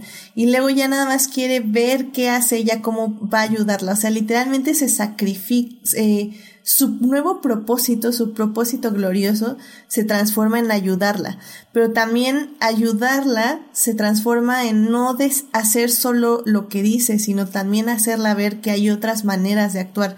Eh, me gusta mucho cómo al final del día toda la serie habla sobre el libre albedrío y es eso lo que estamos explorando todo el tiempo. ¿Qué es el libre albedrío? No es seguir ciegamente a alguien, no importa que le ames o que le aprecies o que le respetes. O sea, es también tener esta parte de identidad propia para también tomar tus decisiones respecto a cómo puedes ayudar a la otra persona. Y creo que no solo lo vemos con Loki, lo vemos en sí con B-15, lo vimos con Mobius, lo vemos con, con todos los personajes de alguna forma. Y, y creo que por eso el, final es tan importante, porque se siente agridulce, pero creo que lo que hay que entender un poco aquí es que Sylvie no está en el mismo desarrollo que Loki. Sylvie está literalmente empezando su desarrollo. Es como si viéramos al Loki del inicio, va a ser la Sylvie de la segunda temporada. Y creo que por eso, y perdón otra vez por las comparaciones con Star Wars, pero eso es literalmente como nos quedamos en The Last Jedi al final de, de, la película, porque si bien los personajes saben que se quieren y se aman y que pueden trabajar juntos, sus propósitos son diferentes. Entonces, los caminos están muy eh, están en diferentes eh, lugares de, su, de sus caminos. Exactamente, entonces tienen que desarrollarse, tienen que encontrar su voz propia para luego juntar caminos y poder ser felices juntos. En este momento no lo pueden ser porque son personas eh, que necesitan otras cosas. O sea, Sobre todo Sylvie, porque eh, Sylvie en esta, en la serie, ella está un poco más eh, rota que Loki, porque Loki por lo menos eh, habiendo visto su vida y cómo termina, puede como tomar una decisión más eh, informada y él ya está en otro proceso, ya, ya tiene otros motivos y otros objetivos, pero Sylvie lo único que ha conocido toda su vida es la venganza y solamente quiere vengarse de la gente que le quitó lo que, lo, todo lo que tenía en este mundo y quiere eh, recuperarlo y una, la manera en que ella ve de hacerlo es matando a, ese personaje que sale al final del último episodio, eh, He Who Remains. Eh, y a pesar de que él le dice de que no, pero si me matas, eh, las cosas van a empeorar. Y Loki intenta hablar con ella, le dice, a ver, espérate, no te estoy diciendo que no lo hagas, pero vamos a calmarnos un minuto para hablar de esto y tomar la decisión. Y Sylvie dice, no hay nada que pensar porque esto es lo que he estado buscando toda mi vida, es todo lo que he querido, en todo lo que he pensado desde que soy una niña, desde que escapé de la TVA y nada me va a detener. Y literalmente saca a Loki de, de su línea del tiempo para poder hacerlo. Y ya que lo hace, eh, en ese es instantáneo y puedes ver en la actuación de Sofía que se da cuenta que no, que no le está dando la satisfacción que pensó que iba a tener y que siente que cometió un error y por eso se sienta ahí mismo enfrente del cuerpo del, del vato este a llorar porque se da cuenta de que Loki tenía razón. Así que ese ya es el paso siguiente para cuando ya se reúnan ya van a estar un poco más emparejados en, su proceso y ya va a llegar un punto en el que sí van a poder lograr eh, ver la situación de la misma manera y estar juntos. Pero pues como dice Edith, en este momento no, no se podía. Silvia estaba demasiado rota y ya que pasó por este eh, eh, momento tan importante y, pues digamos de alguna manera traumático de matar a He Who Remains, de lograr el objetivo que ella tenía, tuvo toda su vida y ahora pues sigue siendo infeliz, pues ahora qué va a hacer es lo interesante y eso que vamos a ver después. Es que eh, cuando, el, cuando inicia el, camino emocional de Loki, o sea, eso surge a partir del momento en el que él decide cambiar, o sea, que su glorioso propósito no era lo que él pensaba, así que tiene que encontrar uno nuevo, o sea, tiene que examinar lo que ha sido su vida, examinar sus decisiones y ajustar su comportamiento acorde a, a la nueva información que está recibiendo. O sea, él estaba así como que en, en, en, un, en un headspace de querer cambiar su vida.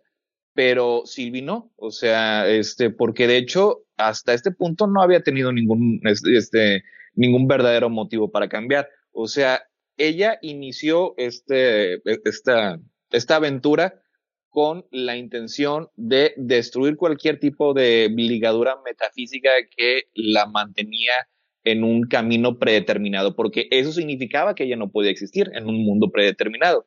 Así que, ¿qué es cuando eh, llegan al final del tiempo y este personaje le ofrece los dos caminos? Y vienen siendo los mismos caminos que habían sido este, la, la exploración metafísica de los episodios. O sea, por un lado, tenemos otra, este, eh, eh, más predeterminismo. O sea, va a ser la TVA, solo que con una nueva, este, con, con una nueva gerencia y eso va a continuar trayendo paz y orden al, al, universo, a precio de que todo esté predeterminado. Y el lado B, ok, este, eh, va a tener completa libertad a riesgo de que exista eh, muerte y destrucción. O sea, hubiera sido una traición para el personaje de Sylvie que no hubiera decidido matarlo.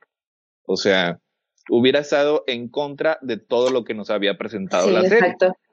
Exacto. Y, la serie no este, decide correctamente no irse por esa salida. O sea, eso así como que es, es los puntos más importantes de la caracterización. O sea, que las decisiones de los personajes sean consistentes consigo mismos.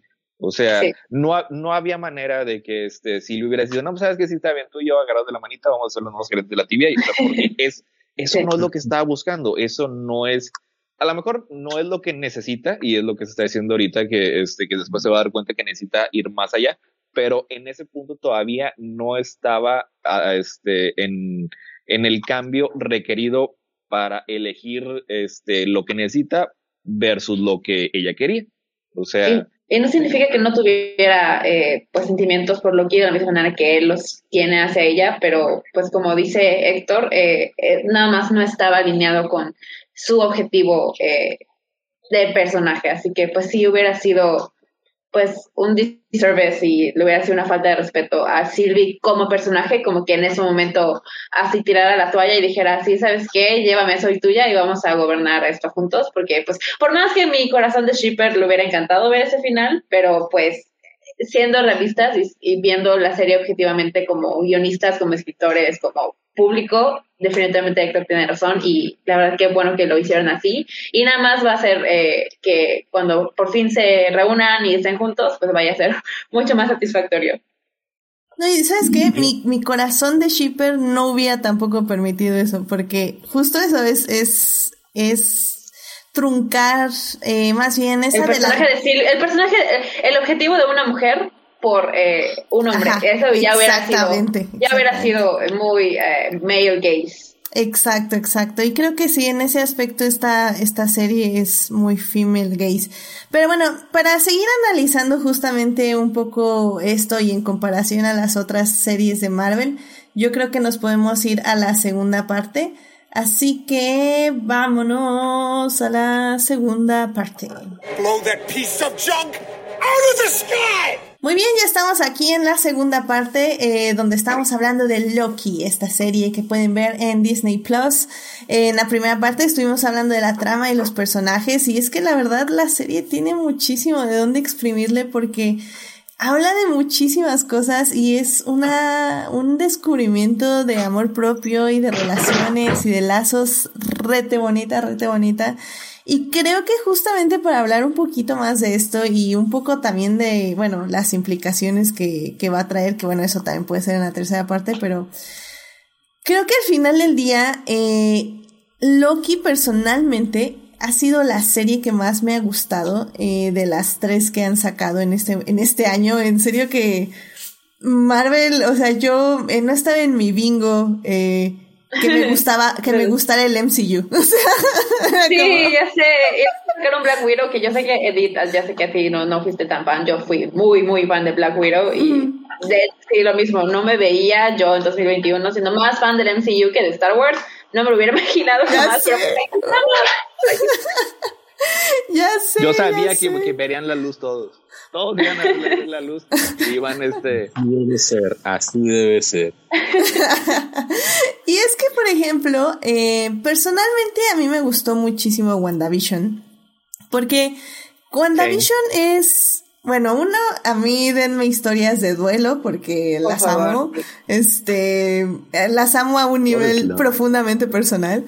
Y, y bueno, WandaVision es como muy extraña, es muy loca, tiene todos estos episodios temáticos, pero al final habla de las etapas de duelo y cómo aceptar una pérdida y aceptar el dolor y, y cómo este, cómo es este... Ah, ¿Qué es el amor? sí. No, ¿qué es el duelo? ¿Qué es el duelo? amor perseverando. No, ya le esa malita serie. Esa frase nada más. Ya sé. Esa vez así como que, ay, güey, si no. Sí, es que siempre, siempre me cuesta trabajo traducir grief. No sé por qué, pero sí. ¿Qué es el duelo si no es amor perseverando? Y y ufa, me, me amé la serie, pero sí entiendo que sí se siente como un ritmo un poquito golpeado por la misma dinámica de cambiar de género y de cambiar de series y todo eso. Entonces sí puede ser un poquito difícil agarrar el, el ritmo. En cambio, bueno, por ejemplo, Falcon and the Winter Soldier es una serie que se enfoca muchísimo más en acción, pero al mismo tiempo tiene toda esta crítica hacia el racismo, hacia este, pues el sistema de Estados Unidos de superhéroes en este caso. Y, y es una serie muy, muy, muy interesante que realmente eh, creo que la sentí muchísimo más cerca a las películas de Marvel en el aspecto de, de que sí es un poquito más superficial, entre comillas, pero pues que al mismo tiempo pudieron tener, ponerle todas estas capas que me sorprendió muchísimo, que jamás pensé que Marvel lo hiciera y la verdad es que lo agradecí mucho en su momento y pues pueden ahí ver este, oír, ir a oír el podcast donde hablamos de la serie, porque tanto de WandaVision como de Falcon and the Winter Soldier hablamos en este podcast. Pero definitivamente creo que Loki junta bien ambas, ambas, digo, sí, ambas temáticas, justamente eh, une bien la trama del cómic es todo esto del TVA, este final del que vamos a hablar ahorita con este personaje que seguro Héctor este nos puede contar un poquito más. Eh, porque, porque yo, yo la verdad no sé mucho, Adolfo seguro también lo sabe.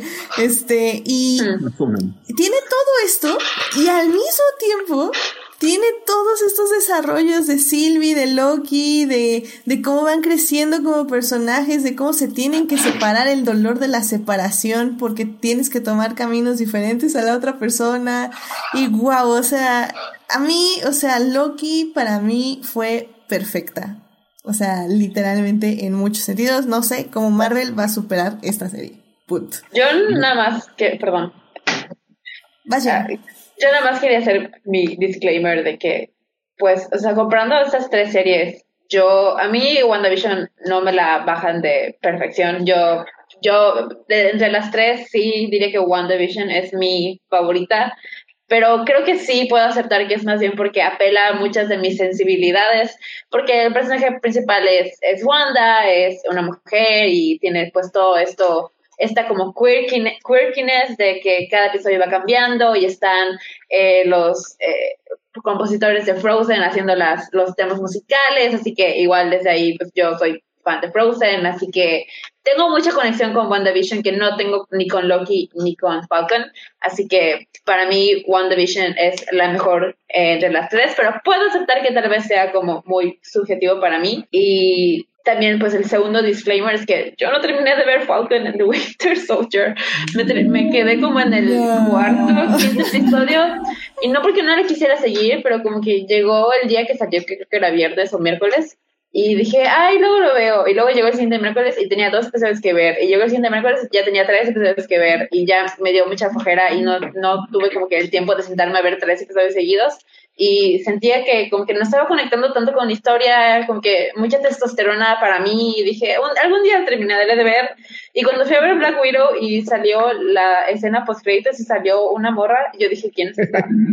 Y, y ya luego, pues ya investigando en Google, me, ya me enteré que no la identifiqué porque no terminé de ver Falcon and the Winter Soldier, así que ya fue como que boink para mí misma. Ah, y, pues, sí, técnicamente lo viste bien, ¿eh? Porque en ah, teoría primero iba a salir la de Black Widow y luego iba a salir Falcon and the Winter Soldier. Así que lo hiciste bien, ¿eh? Lo hiciste bien. Tuve esa experiencia que, que, los de Marvel querían que tuviera. Entonces. Es, Exacto. Era exactamente lo que Kevin Feige esperaba que, que todo el público tuviera. que, que no le salió, ya, ya. Ahí está, pues por eso, digamos que fue a propósito que no terminé de ver Falcon de Winter Soldier, ¿verdad? Eh, ¿Como la señora de, Seinfeld, te refieres? Eh, sí, sí, uh, Julia. Julia, Julia Louis Dreyfus. Sí, este, La, la, condesa Valentina Alegro de la Fontaine. Pero, ah, pero pueden, o sea, si quieren hablar spoilers de Falcon, la verdad, eh, no me importa porque ya me lo sé prácticamente todos. O sea, nada más no la he visto. Era mi disclaimer. Okay. está bien, está bien. Um, creo que en el aspecto de que Falcon and the Winter Soldier sí tiene más testosterona, estoy de acuerdo, sí tiene muchísima más acción en ese aspecto. Pero también lo que creo que me gustó mucho de Falcon y que es algo que no vemos muy seguido es amistades masculinas. Y creo que justo los tres episodios que te perdiste hay uno en particular, el penúltimo, que lo explora mucho, o sea, cómo es la, las amistades masculinas y creo que eso vale muchísimo la pena de la serie, así que te, invito a que termines la serie llena. en, en, el último Sam se avienta un discurso bien padre acerca de cosas. Sí. Está buenísimo. También está, está muy, muy bueno.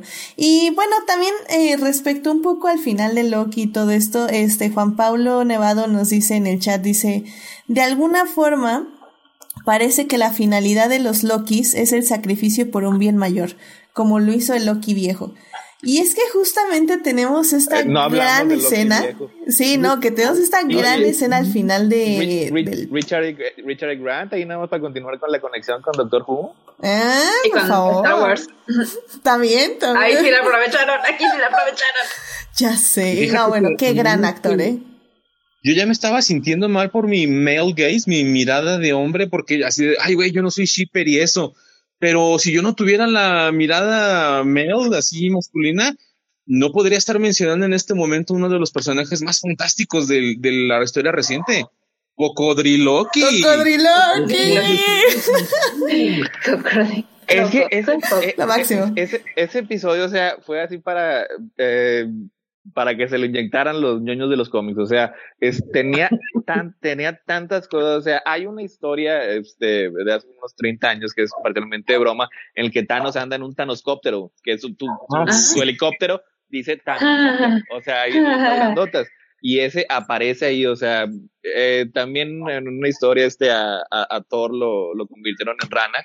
Ahí vemos al Thor rana. O sea, y de hecho hasta trajeron a Chris Hemsworth para que hiciera el uh, uh, uh, de cuando estaba la rana ahí saltando. Ese fue así como que el, el cameo. Eh, Kid Loki, ese también este es, eh, ese sí es un personaje también que conocemos de los cómics y que pues a lo mejor eventualmente eh, van a hacer lo que son los Young Avengers, que es una... es- Sí, es no, otro ya, ya, ya se está armando bien. Pues porque ya tenemos este eh, a Billy, a Tommy, eh, está este Kid Loki, vamos a Va tener a Hawkeye. La hija de eh, es, Stature, la hija de la hija de Ant-Man es, es, Stature, este, Sí, Cassandra Lang. también incluso podría ser este Miss Marvel, también puede Miss, ser Miss parte. Marvel, sí. Va a estar el, el nieto de Isaiah Bradley que se llama El Patrick. nieto. Que el que lo vimos. Sí, ahí está, y sí se va a hacer Young Avengers, ya, ya lo vi, ya lo estoy viendo. O sea, por, e- por eso este, este Kid Loki es el, bueno, junto con Crocky Loki fue lo que no, no sabemos exactamente qué pasó, o sea, porque ellos sí decidieron irse. Sí, Loki, Classic Loki, él sí tuvo que regresar así como que para tener su, su, su final, que a lo que estaba diciendo Juan Pablo, ahí yo creo que más bien su, el propósito glorioso no es necesariamente el sacrificio, pero es el altruismo, o sea, porque eso es lo que, eso es, eso es como que la parte que hace que los Lokis así como que se salgan de la línea de tiempo cuando dejan de ser este egoístas, de pensar nada más en ellos y de tratar de hacer algo por los demás. Que sí, la manera así más definitiva de hacerlo es como se sacrifica Loki, pero no necesariamente es lo mismo. O sea, creo que también nuestro Loki también ya está este camino a su propósito glorioso sin necesar- necesariamente sacrificarse. Y es que está bien curioso porque, eh, perdón, el Loki que le llaman Classic, bueno, en realidad cuando lo dibujaba este Jack Kirby, pues lo dibujaba como muy arrugado porque así dibujaba, pero en realidad nunca se estableció si era viejo, si era joven o qué onda, ¿no? Pero así lo definitivamente lo dibujaban viejito como en los cómics originales de Jack Kirby. En los cómics lo, lo, lo dibujaban este como pues, un poquito más arrugado que, que tu Thor, este, o tu Capitán América, hasta Sí, la parte en la que este, en el cómic que menciona Journey to Mystery, que es cuando lo hace niño y ya vuelve a crecer y ahí sí ya milagrosamente lo dibujan siempre como Tom Hiddleston. Sinergia. Exacto. No, y se me hace muy, muy padre la, la razón por la que en los cómics hay un, un Loki niño y ya con esto me despido porque ya me tengo que retirar. Y es que aproximadamente en el 2010 salió una serie de cómics que se llamaba Siege, el asedio, en el cual este Loki muere después de intentar ayudar a los Avengers con unas piedras nórdicas que son así como unas gemas así bien poderosas. Básicamente lo, lo despedazan al pobre Loki y luego renace, como renacen los dioses después de cada Ragnarok, pero ya como un niño. Pero todo el mundo cree que es bien malote, así como dijo Héctor, pero no. A partir de allí, de, de, de una serie que se llamó en los cómics eh, Fear Itself, el miedo mismo, como ya lo dijo un cierto líder en la Segunda Guerra Mundial, bueno, a partir de ahí ya eh, se ve como el Loki niño tiene un cuervo que se llama precisamente Icol, que es aquí al revés, y pues ya tiene Oh. un lugar de saben, ¿mande? Oh, nada más dije que, que, que chistoso, no, no, me- no me esperaba ese, ese reveal. entró, entró en continuidad Marvel el niño Loki de esa manera y ya después siguió en los cómics lo que comenta Héctor del, de Journey into Mystery, que de hecho hay un episodio de esta, de esta temporada que precisamente se llama así Jornada hacia el Misterio. Entonces está todo muy conectado con fans de cómics, con shippers, con, con todo. Pues muchas gracias, amigo. No, pues muchísimas gracias este por, por acompañarnos en este podcast, Atolfo. Ojalá puedas regresar más seguido. Ojalá que sí. Muchas gracias. Saludos, Gina. Saludos, Héctor.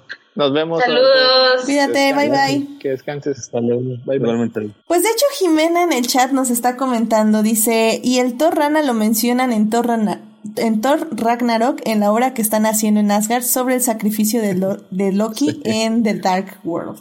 Así que están ahí las menciones del Thor Rana. Eh, el Trog es una estrella. sí, no. Que bueno, también este ya, ya sacaron este Crocs de eh, Y, los necesito en mi vida, la verdad. Es, es, es, un lagarto, pero el croquiloqui, así como que se, se, se, resbala la lengua. También, también este, hay este camisa la costa, así, del cocodrilito. sí, está padrísimo. Y bueno, justamente eh, para seguir avanzando, Héctor, en esto de, de los cómics y que entendamos un poco más, porque eh, a mí lo que me parece curioso es que tanto Wanda como Falcon and the Winter Soldier o Capitán América and the Winter Soldier creo que sí se mantuvieron como, bueno, una, son series de una temporada, son series autoconclusivas, es decir, eh, no va a haber más Wanda, eh, no WandaVision, no va a haber más Capitán American Falcon, y The Winter Soldier, perdón, porque van a continuar en películas, o sea, estas historias van a continuar ya en el universo cinematográfico Marvel. Eh, WandaVision se va a Doctor Strange y pues Capitán América pues va a Capitán América, ¿no? Entonces me parece muy curioso, o sea, ya todo mundo decía que las series de Marvel no iban a ser momentos o situaciones eh, no iba a haber momentos o situaciones donde iba a haber grandes revelaciones o, o este, este personaje que todo el mundo quería que apareciera en WandaVision, ¿cómo se llama? Mephisto. Mephisto. Santo Mephisto, que sabrá Dios quién es, pero bueno, que todo el mundo quería que apareciera Mephisto y que ya les dijeron que no, que no iba a aparecer porque son series de Marvel. Y Sas Culebra, como bien dice Chris, este, que le sacan un personajazo aquí en Loki, justamente en la escena final. Bueno, más bien en el último episodio. En, el todo episodio, todo el episodio final. Es que ya, ya, se estaba haciendo así como que una repetición del Mephisto Gate que vimos este, en WandaVision. porque en, en los cómics siempre había, o sea, existe una relación entre este personaje Mephisto, que es la versión de, este, de, Marvel de, del diablo, de Satán, Lucifer, como, como le quieran decir él era el que había estado involucrado con la creación de los hijos de Wanda, etcétera, etcétera. Siempre es, es, es parte así como que de la esquina este, mágica de Marvel, así que cuando empezaron así estas cosas, ¿qué es lo que está pasando? Pues alguien está detrás de todo esto. Este, no, pues tiene que ser Mephisto. Este, pero luego después, en el antepenúltimo, penúltimo episodio de WandaVision, ya se revela que era Agatha la que la estaba manipulando. It was Agatha all along siempre, siempre fue Agatha. Y eso pues ya, había, ya habría sido así como que un, este, una sobredosis de twist. O sea, porque como que, no, este no sé que estaba detrás de todo esto. Hay todavía alguien detrás del que estaba detrás. Eh, narrativamente se me hace, es, bastante chafo. O sea, eso elimina así como que el, el, poder de ambas revelaciones al tenerlas ahí tan cerca. Pero pues los, fans este, se quejaron de que, ay, es que Mephisto no.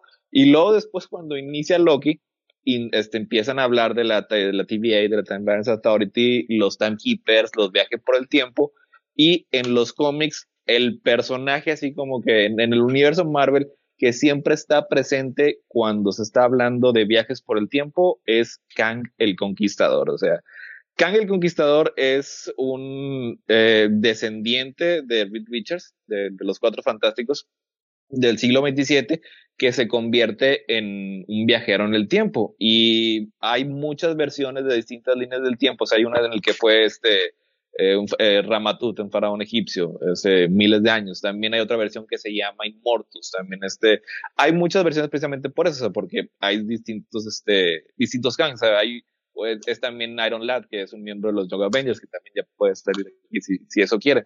O sea, y todos los famosos, no, pues si hay viaje por el tiempo, pues sí tiene que ser, tiene que ser carne.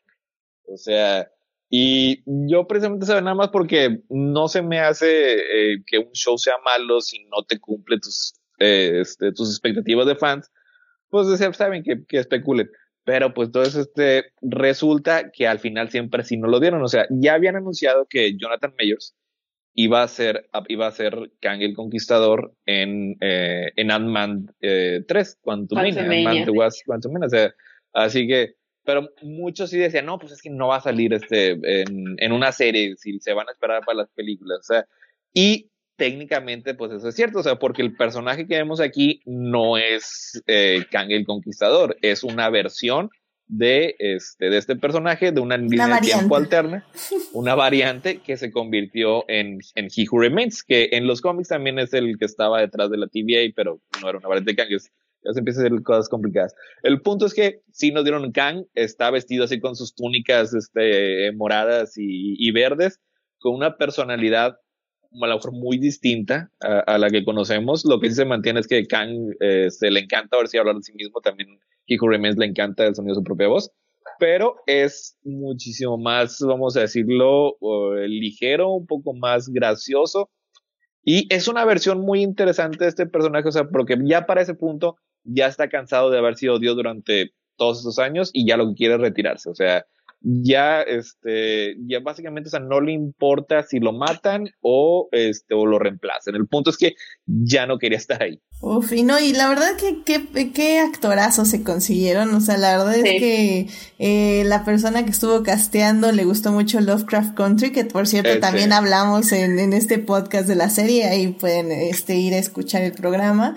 Y, y wow, o sea, la verdad es que fue una muy grata sorpresa para mí ver al actor. Eh, obviamente, pues no tenía idea cuál era el propósito de, de su presencia. Sí me acordaba que ya lo habían anunciado, pero bueno, ¿quién se va a andar acordando de esos detalles? Ni, ni que llevara yo un podcast de cine y televisión, ¿verdad?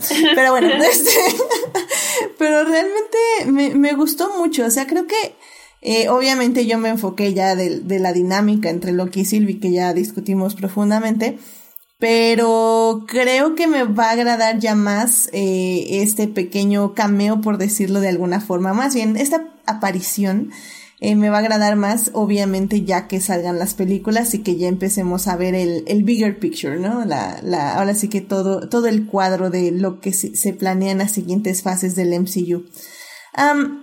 Pues yo creo que para esto, ya para hablar justamente de, las, de lo que sigue del MCU, nos podemos ir ya a la tercera parte. Así que vámonos para allá.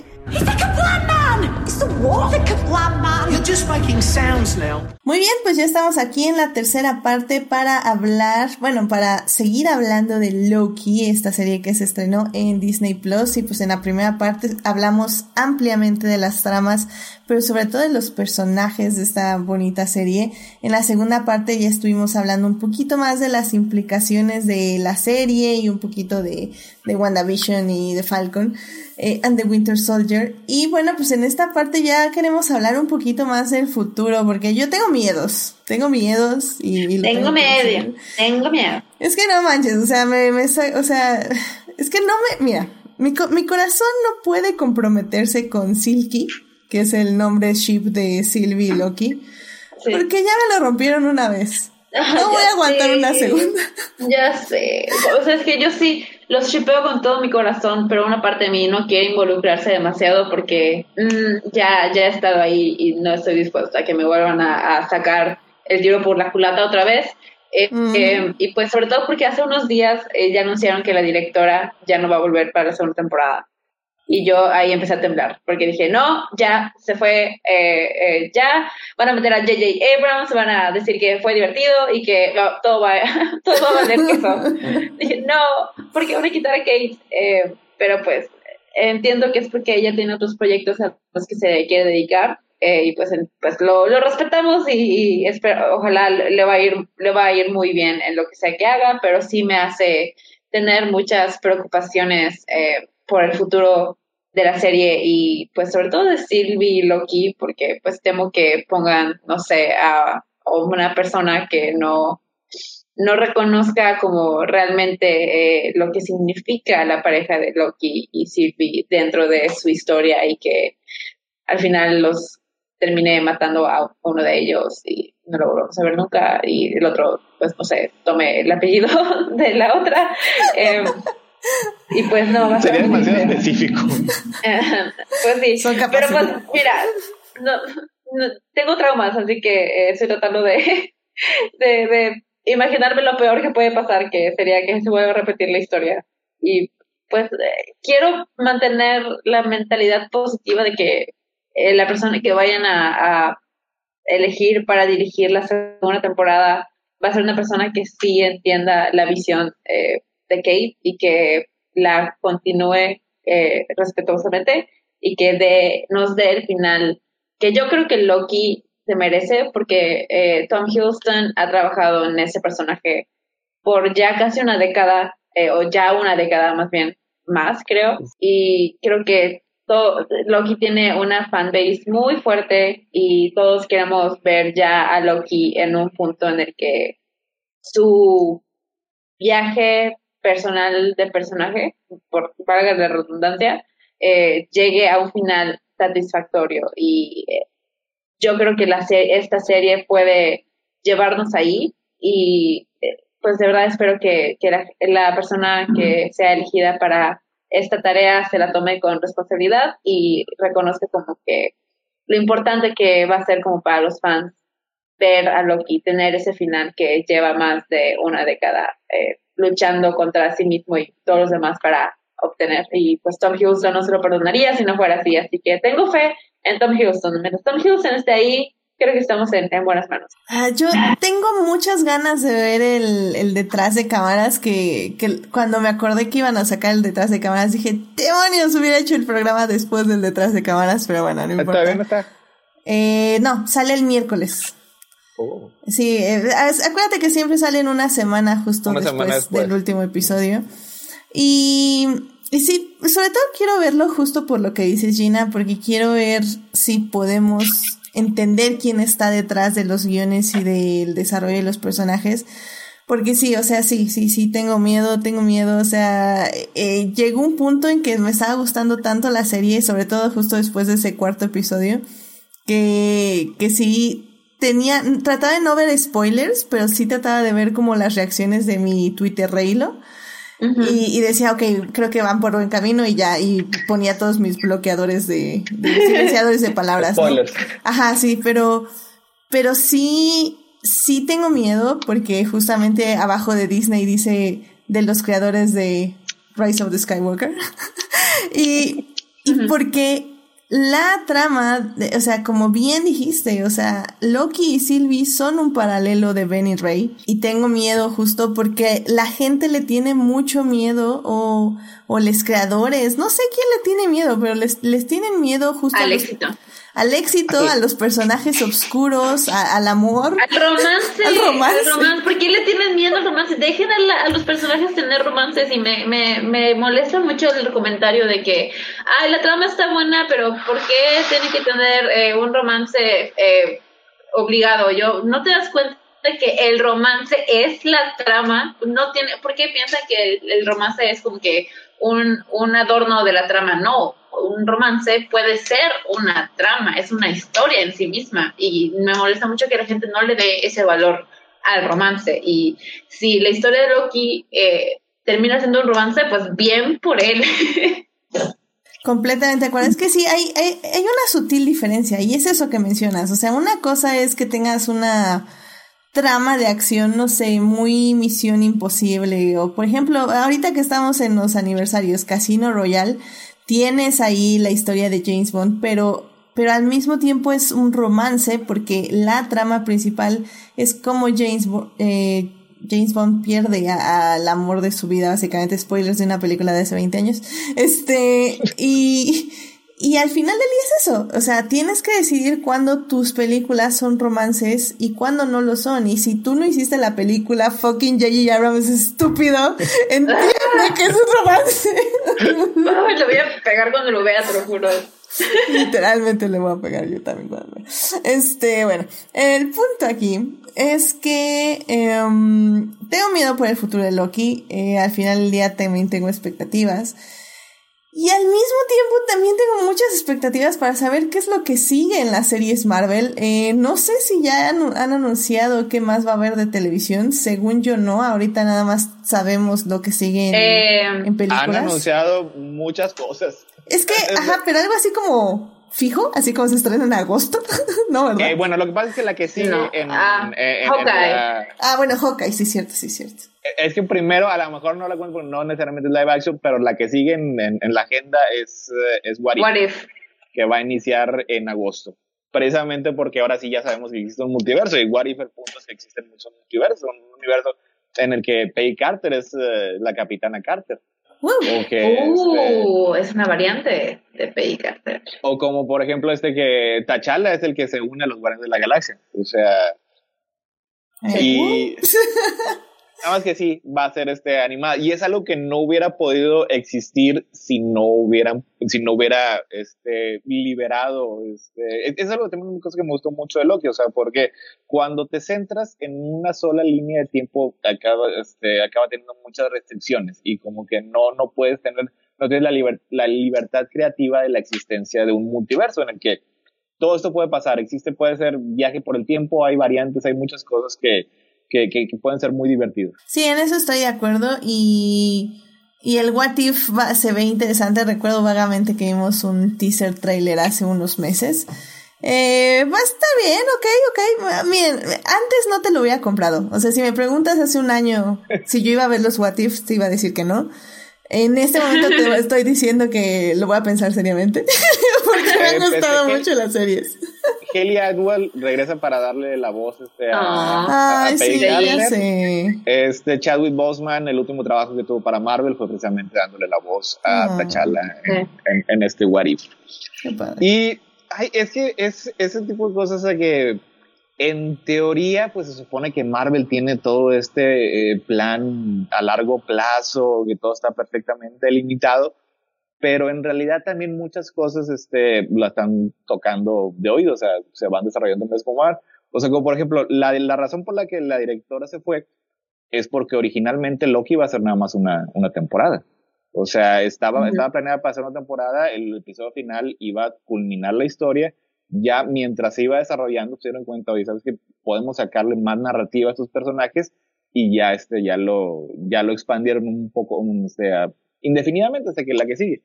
Y ¿quién está en, a cargo de todo esto? Pues de hecho hace poco hubo un artículo, creo que fue en Variety, en el que hay así como que cierta controversia o molestia, porque desde hace, este, unos 10, 15 años, de hecho, volvemos a Doctor Who, de que se introdujo la idea del showrunner, que era el, el, el director creativo, el, el, mero mero que se encargaba de todas las decisiones este, eh, creativas de un show, y generalmente eran, eran los escritores. Y llega Marvel y empieza a hacer esta serie de, televisión, de televisión donde el principal creativo, el que decide todo al final, pues sigue siendo el que está encima de todos, Kevin Fish. Él es el que dice qué es lo que se va a hacer, cómo y cuándo. O sea, y él es el que le da cierta libertad, este, así como que a los creadores, al, al escritor y al director para que hagan, hagan lo suyo, pero a final de cuentas, el, o sea, ¿dónde acaba la responsabilidad? Es en el escritor, el señor Face. O sea, y pues si hasta ahora han tenido este, una buena recepción a sus ideas, pues yo creo que es posible que vaya a continuar. No creo que vaya a ser un caso como el que vayan a traer a una persona que a lo mejor no entiende bien qué historia está contando y acaba haciendo cosas o sea, lo más probable es que vayan a continuar en, en esta misma línea y pues que se hayan dado cuenta de que el corazón del show fue precisamente la relación entre, entre los dos protagonistas. Nada más que ahí el problema es que, y es algo que no necesariamente en Marvel saben cómo lidiar, hasta todavía muy por encimita, es que por naturaleza una historia de cómic no tiene final. Es una batalla interminable. Son cosas que no pueden terminar. O sea, siempre van a continuar. Así que ya cuando se está hablando de darle un cierre a Loki, pues es que es difícil porque no tenemos demasiadas cosas como para juzgar qué tan buenos o no son. O sea, básicamente nada más tenemos a Iron Man y, a Capitán América. O sea, son los únicos dos finales que han tenido, que han habido en, en todo, básicamente. O sea, tuvo un buen final este, Steve Rogers al regresar con Peggy. Ah, forzado, eh, forzado. Porque si volvemos, o sea, sí dan la, dan la, impresión de que tienen todo planeado, pero si todo lo tuvieron planeado. A lo mejor esa parte en la que se bese con su sobrina lo hubieran dejado fuera. Sí. Ok, sí, sí, estoy de acuerdo. Y al final del día creo que también de ahí radica un poco la importancia de los multiversos, ¿no? Porque creo que fue eh, ahorita se me viene el ejemplo a la mente de la serie de Sabrina, de, de Chilling Adventures of Sabrina, donde justamente ella crea una variante este, de ella misma. Oh. Y, y, y en eso acaba una de las temporadas donde básicamente su variante va a gobernar el infierno. Y mientras oh. la otra variante va a estar este, yendo a la escuela y viviendo una vida normal, ¿no? Porque eso era lo que ella quería. Entonces, eh, creo que al final del día siempre se puede llegar a eso. O sea, podemos tener un Loki que viva felizmente con Sylvie para siempre y otra variante donde pueda seguir yendo al multiverso. O sea, creo que yo no tendría problema con eso. Exacto. Pero, pero sí, vamos a ver qué tal lo hacen. Al final del día sí, creo que eh, con todo el respeto a la señora este, Katherine Kennedy, eh, um, creo que sí Kevin Feige tiene un poquito más mano dura en ese aspecto. Entonces vamos a ver qué onda. También me emociona mucho Hawkeye. He escuchado muy buenas cosas de los cómics. Eh, alguna vez hasta me atreví a leer dos o tres números de Hawkeye que me gustaron, oh. pero luego ya no pude conseguir los demás. Este, y y me llama mucho la atención la serie, sobre todo pues porque ya sabemos que va a estar la gran Florence Pugh y que uh. la amamos. Ah, Florence Pugh, reina. Eh, eh, ya, ya también ya habían dicho hace meses este, que iba a estar en hockey y nadie lo peló porque pues, ¿quién, ¿quién le presta atención a esas cosas? No es como si tuviéramos, tuviéramos podcast sobre cultura pop. Es que sí, ya lo sabíamos, pero no, pero como no, no lo procesamos. en Black Widow, como que, ah, ok, es un personaje más que va a estar, pero ahora que ya la conocemos, como que, ah, esta morra va a estar en Hawkeye, qué chingón, voy a verla. Y sí, la neta sí, porque a mí como que muy fan de Hawkeye, pues no soy, eh, pero pues ahora que sabiendo que va a estar Florence Pugh y va a estar Yelena, y va a interactuar de alguna manera con Hailey, Hailey Steinfeld, que creo que es la hija de Hawkeye, ¿no? En la serie. Eh, no es. Eh, bueno, ¿Es aprendiz? Es aprendiz, sí. Es, ah, la que yo creo que le va a acabar pasando este el, el nombre de Hawkeye. Pero pues sí, me imagino que van a interactuar ella y Yelena y supongo que pues sí, esa es la parte que más me interesa. No me interesa tanto Hawkeye, me interesa más Yelena y, y Hailey Steinfeld. Y pues por eso estoy eh, emocionada por, por verla. Pero creo que el proyecto que más me emociona al, a futuro es uh, Doctor Strange and the Multiverse of Madness. También. Si, no por nada, porque sale Wanda y porque yo, pues, WandaVision stands forever. Quiero saber qué, qué va a pasar con Wanda después de, de, de, que se fue de Westview. Y pues por eso, más que nada, estoy muy emocionada. Y creo que eh, es un gran logro que después de Endgame, que yo, si antes de que saliera Endgame me daba miedo o me preocupaba que que Marvel ya no supiera, que ya se rindiera y dijera, pues ya estuvo, estuvo chido, estuvo padre, eh, pues vamos a, seguirle, pero pues ya con menos ganas que antes, ya terminamos esta saga con Thanos y pues ya ahí quedó y a ver qué pasa después, pero no me da mucho gusto ver que sí le han metido caña y sí han, le han puesto mucho empeño en mantener el, al universo vivo y yo creo que hoy más que nunca me estoy más emocionada por los proyectos de Marvel que antes sobre todo por las series, y ese es un gran logro y dice mucho acerca de, de, de lo inteligente que han sido en este plan, porque las series me han involucrado más en el universo Marvel que cualquiera de las películas antes, así que pues ahora siento que le han dado esas tres series una nueva vida al, al universo, sobre todo ahora con el concepto del, del, multiverso y las líneas temporales y todo, creo que expande muchísimo más las posibilidades de lo que pueden hacer y eso emociona a los fans y a gente que antes era un fan casual como yo y ahora pues sí nos, nos eh, estamos como along for the ride y queremos ver a dónde nos van a llevar ahora. Nos le dieron como una, revitalizaron el, el fanatismo por Marvel después de Endgame, que creo que no es, no, no debió haber sido nada fácil. Y pues nada, estoy muy, estoy muy contenta. Por dos, y, por dos. Y o, este, un día o dos después del episodio final de Loki ya empezaron a salir los rumores de que Tom Hiddleston también va a aparecer en Doctor Strange. Ya es una fiesta esta película. El, el, el, escritor Michael Waldron, el que fue el head writer de esta temporada, es también el escritor de eh, Doctor Strange. Así que ya ya está listo y preparado. Que por cierto, yo eh, una vez estaba viendo, ¿qué película vi? Creo que, creo que era la de The Courier. Sí, creo que se llama The Courier. Y, y la empecé a ver y dije, ah, mira, sale Benedict Cumberbatch.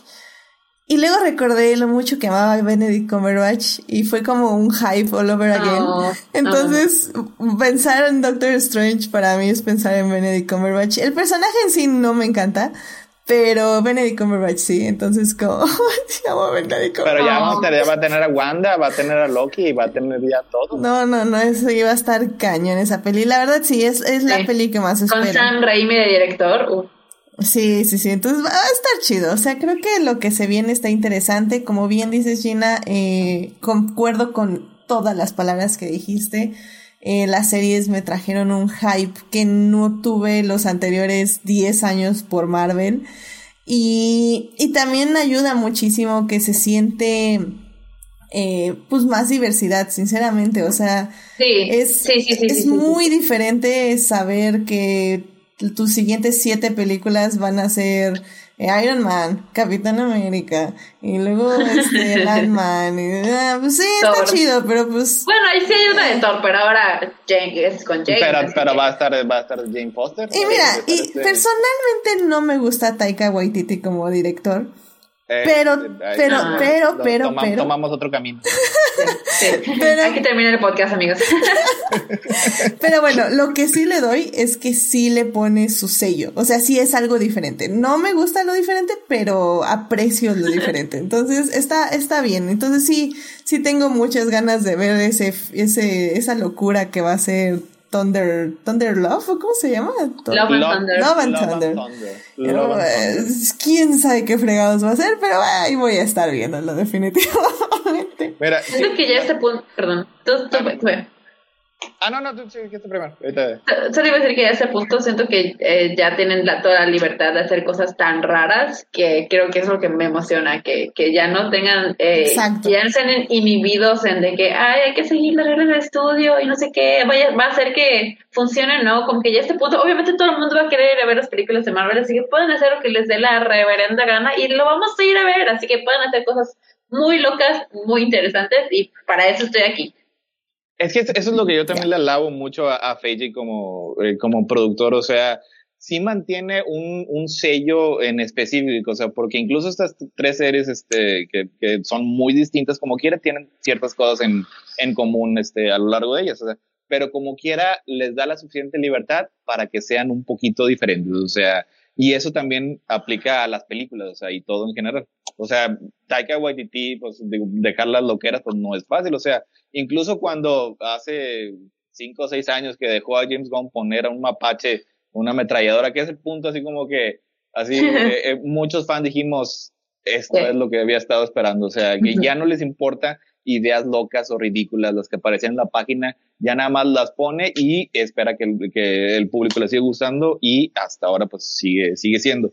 Este, la próxima, la serie que sigue es, es la de Hawkeye, esa yo tampoco este, tenía así como que demasiado interés porque pues Hawkeye, este, sí es, es, es padre así como que en, en el grupo, pero por sí mismo, hasta que ya con, con, con Black Widow, con todo lo demás, o sea, ya tiene así como que una historia, o sea, porque al parecer lo que eh, eh, parte de su desarrollo va a ser enfrentarse a la idea de que Natasha se, sacrificó para que él viviera. Esa- es, es un muy buen gancho emocional. O sea, y también cómo va a ir a dejar este, el- el- cómo va a pasar el manto, etcétera, etcétera. Luego pues sigue Miss Marvel, o sea, Miss Marvel es un, es un personaje, es una muchacha pakistaní, este, musulmana, lo cual es, es muy raro, es todavía muy raro en los cómics. Esas dos van a ser eh, este año. Eso es lo que sigue en, en Marvel. ¿Miss Marvel Nice. sale este año? El, está ahorita programado para así. Las dos salen, este, yo creo que están, espera, esperan que salga este. Eh, What If y luego después anuncian la fecha de estreno de, de Hawkeye Hawkeye. y luego después, este, sí. Yo creo que el, así como que la estrategia que tienen es que eh, haya una serie de Marvel al aire la mayor parte del año. O sea, va a haber, hay así como que breaks de una semana, un, un mes, un mes y medio, alguna cosa así, pero que en general siempre esté así como que presente y, y la verdad es una manera muy impresionante de hacer buena las cosas, estrategia. Porque este como ya vimos ahorita ya no hay así como que esos, esos hilos en el que es que estos personajes no pueden salir en la televisión o no pueden salir en otras películas porque no se puede o los contratos no están así diseñados. Aquí todos pueden salir en todas partes. O sea, y es algo que nunca se había hecho en, en una narrativa así en forma larga en el cine. O sea, es, es, es muy interesante. Y eso apóyalo con los que los estrenos son semanales, lo cual creo que sí eh, muestra que tal vez la estrategia de Netflix de darnos todo de un jalón y atascarnos, tal vez no funciona tanto. O sea, sinceramente, yo sí siento que el formato semanal le está funcionando muy bien a Disney. Muy, muy, muy bien. Y ese es un tema creo que se puede eh, debatir mucho. Creo que sobre todo en series como estas, WandaVision, Falcon, eh, Loki, eh, sí, son series que se benefician mucho del escena semanal porque se parece como a la especulación y a la discusión y oye esto, viste esto, qué va a pasar después, como que se presta mucho a esto, así que le da mucha vida eh, a los estrenos semanales, es decir, le da mucho hype a la serie. Pero igual creo que hay series que son, por su naturaleza, pueden nada más tirarlas todas, eh, todas al mismo, eh, el mismo día y verlas y va a crear más impacto que si los hubieran eh, estrenado semana con semana. Creo que es algo que se debe analizar como serie a serie, como que no, el, el, el, el estreno semanal no le convendría a todas tan bien como a estas de Marvel. Es que es, algo así como que ya hasta pensamos que era un, un arte perdido, o sea, hace 10 años cuando todos estábamos este, pendientes de cada episodio de los que te traía, este, te, te respondía unas cosas, pero te daba 10 preguntas más, o sea, independientemente de cómo, cómo solucionan esos misterios, o sea, el punto es que así la gente se mantiene especulando, se mantiene al tanto y se crea una, una relación. Como Game of Thrones. como Game of Thrones. o sea, se, se, crea una relación entre el, entre el arte del artista y el público que, que beneficia mucho a la narrativa. Siempre y cuando no salen cosas de que lo cambiamos este, el final porque los fans este, lo adivinaron. Eso es. Eso es oh, no lo hagan, por no, por favor, no. Pero, o sea, en, general, o sea, eh, eh, tener esa idea sí, sí beneficia a ciertas eh, series. Y de hecho, o sea, ahorita complementando lo que decía Gina, sí hay, este, creo que sacaron un, reporte acerca de que Disney está considerando tal vez no, utilizar este mismo formato para todas las series. O sea, definitivamente para las series de Marvel y tal vez las de Star Wars, el Mandaloriano, el, libro de Boba Fett, eso sí, este, sí es mejor que la saquen así. O sea, porque son, son las series más importantes, las series principales y que mantienen al público especulando y dependiente cada semana. Pero no todas las series son así, o sea, también tienen este, eh, una, una, serie de, de creo que con John Stamos, Big Shot, creo que se llama, este, o, otras series eh, ya más bien de Disney que no son este, tan, tan famosas, que esas tal vez sí les serviría mejor sacarlas todas de golpe y dejar que el público la, la binguache. O sea, yo creo que hay, hay espacio para las dos dependiendo de las expectativas de cada serie. Sí, sí, completamente de acuerdo. Definitivamente como dicen, tiene que ser un análisis y ese va a ser definitivamente otro debate que no vamos a tener aquí, pero bueno, que ya lo tuvimos rápidamente y creo que estuvo muy bien. Eh, nada más ya para cerrar, eh, Jimena nos dice en el chat, dice, creo que algo bueno de las series es que están acercando a fans ocasionales a conocer aspectos del universo Marvel. Y sí, estoy completamente de acuerdo. Creo que eh, yo no había entendido o no había visto más bien la profundidad de las series Marvel hasta este momento. O sea, con, más bien, no había entendido la profundidad de las películas Marvel hasta en el momento en que empecé a ver las series y como que dije, ah, mira, o sea, sí hay si hay contexto, si hay de dónde exprimirle a estos personajes, ¿no? Que fue un poco a mí lo que me pasó, por ejemplo, con la literatura de Star Wars, que no sé por qué me hago esto, ya saben, soy masoquista, entonces tenía que mencionarlo. pero, pero al final del día sí creo que esto es lo que dan las, las series y la verdad las estoy disfrutando muchísimo y si siguen así, van a tener asegurado un programa de adictia visual cada vez que salga una serie de Marvel. Eh, ah. pero bueno, Gina, eh, unas últimas palabras que quieras decir sobre Loki. Eh, no, pues hagamos nuestro círculo de oración para que la segunda temporada mantenga este esta ah, dinámica y este el camino derecho a lo que debe ser Y eh, pues nada, que pues la verdad estoy muy impactada por lo bien hechas que están las series. De nuevo, repito, yo no pensé en algún punto ser tan, estar tan pendiente de los proyectos de Marvel como lo estoy ahora después de la serie. Así que pues yo nada más le, no me queda más que aplaudirle a todo el equipo creativo de tanto de Loki como de WandaVision, igual de Falcon, eh, porque de verdad se la han rifado, le han puesto mucho empeño, mucho cariño y mucho coco a estas series, no lo han dado por sentado y eso creo que eh, es algo que es muy valioso. No han dado por sentado el, el, el cariño de los fans y eh, la, como la pasión que le tienen al universo Marvel y eso es lo que mantiene la, la llama viva y ellos saben, yo quiero pensar, confío en que saben lo que están haciendo y saben qué es lo mejor para el universo y la historia, las historias que quieren contar. Así que pues estoy muy contenta con Loki y pues con todo, con toda la fase 4 de Marvel hasta ahora creo que ha sido mi, mi favorita hasta el momento y pues ni modo ahora soy una Marvel stan. Bye Star Wars same, same, same, same.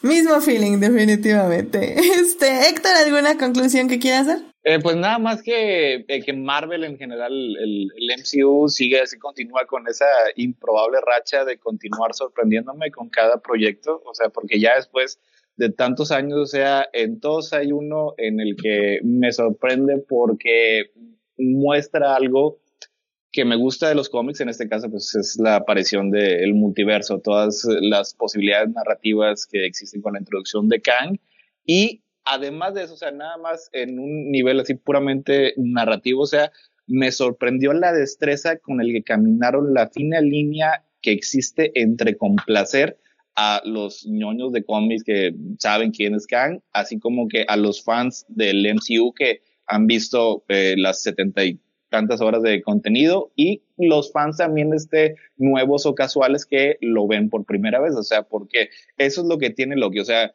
el haberse enfocado en la construcción temática y conceptual del multiverso y eh, enfocarse en, la relación entre los dos protagonistas, es algo que yo creo que atrae a todos. Sí, completamente de acuerdo. Y pues ya saben, vean Loki, está en Disney Plus, son solo seis episodios.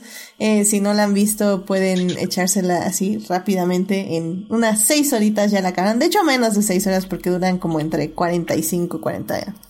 45 con minutos más con, con, esos malditos créditos de 7 minutos, 8 minutos. Que sí, ya sé, o sea, no, bueno, eso lo entiendo, pero no lo entiendo. está, está bien, ¿no? obviamente. Son, que son, son créditos de películas. ¿Sí, son, básicamente, son, básicamente créditos de películas. O sea, estas son producciones de muy alto presupuesto que tienen la misma cantidad de, de, personas involucradas que obviamente merecen tener su nombre ahí. Pero eh, la cosa es que si a veces esperamos de que dure un poquito más el episodio y no, ya ya acabó. que por como, como WandaVision hizo que odiáramos todas las palabras, please stand by. Ya sé. Ah, sí. Ay, se acaban muy rápido. La verdad tienen muy, muy buen ritmo los episodios. Que se me olvidó comentarlo y nada más lo digo rápido. Leí un muy buen artículo.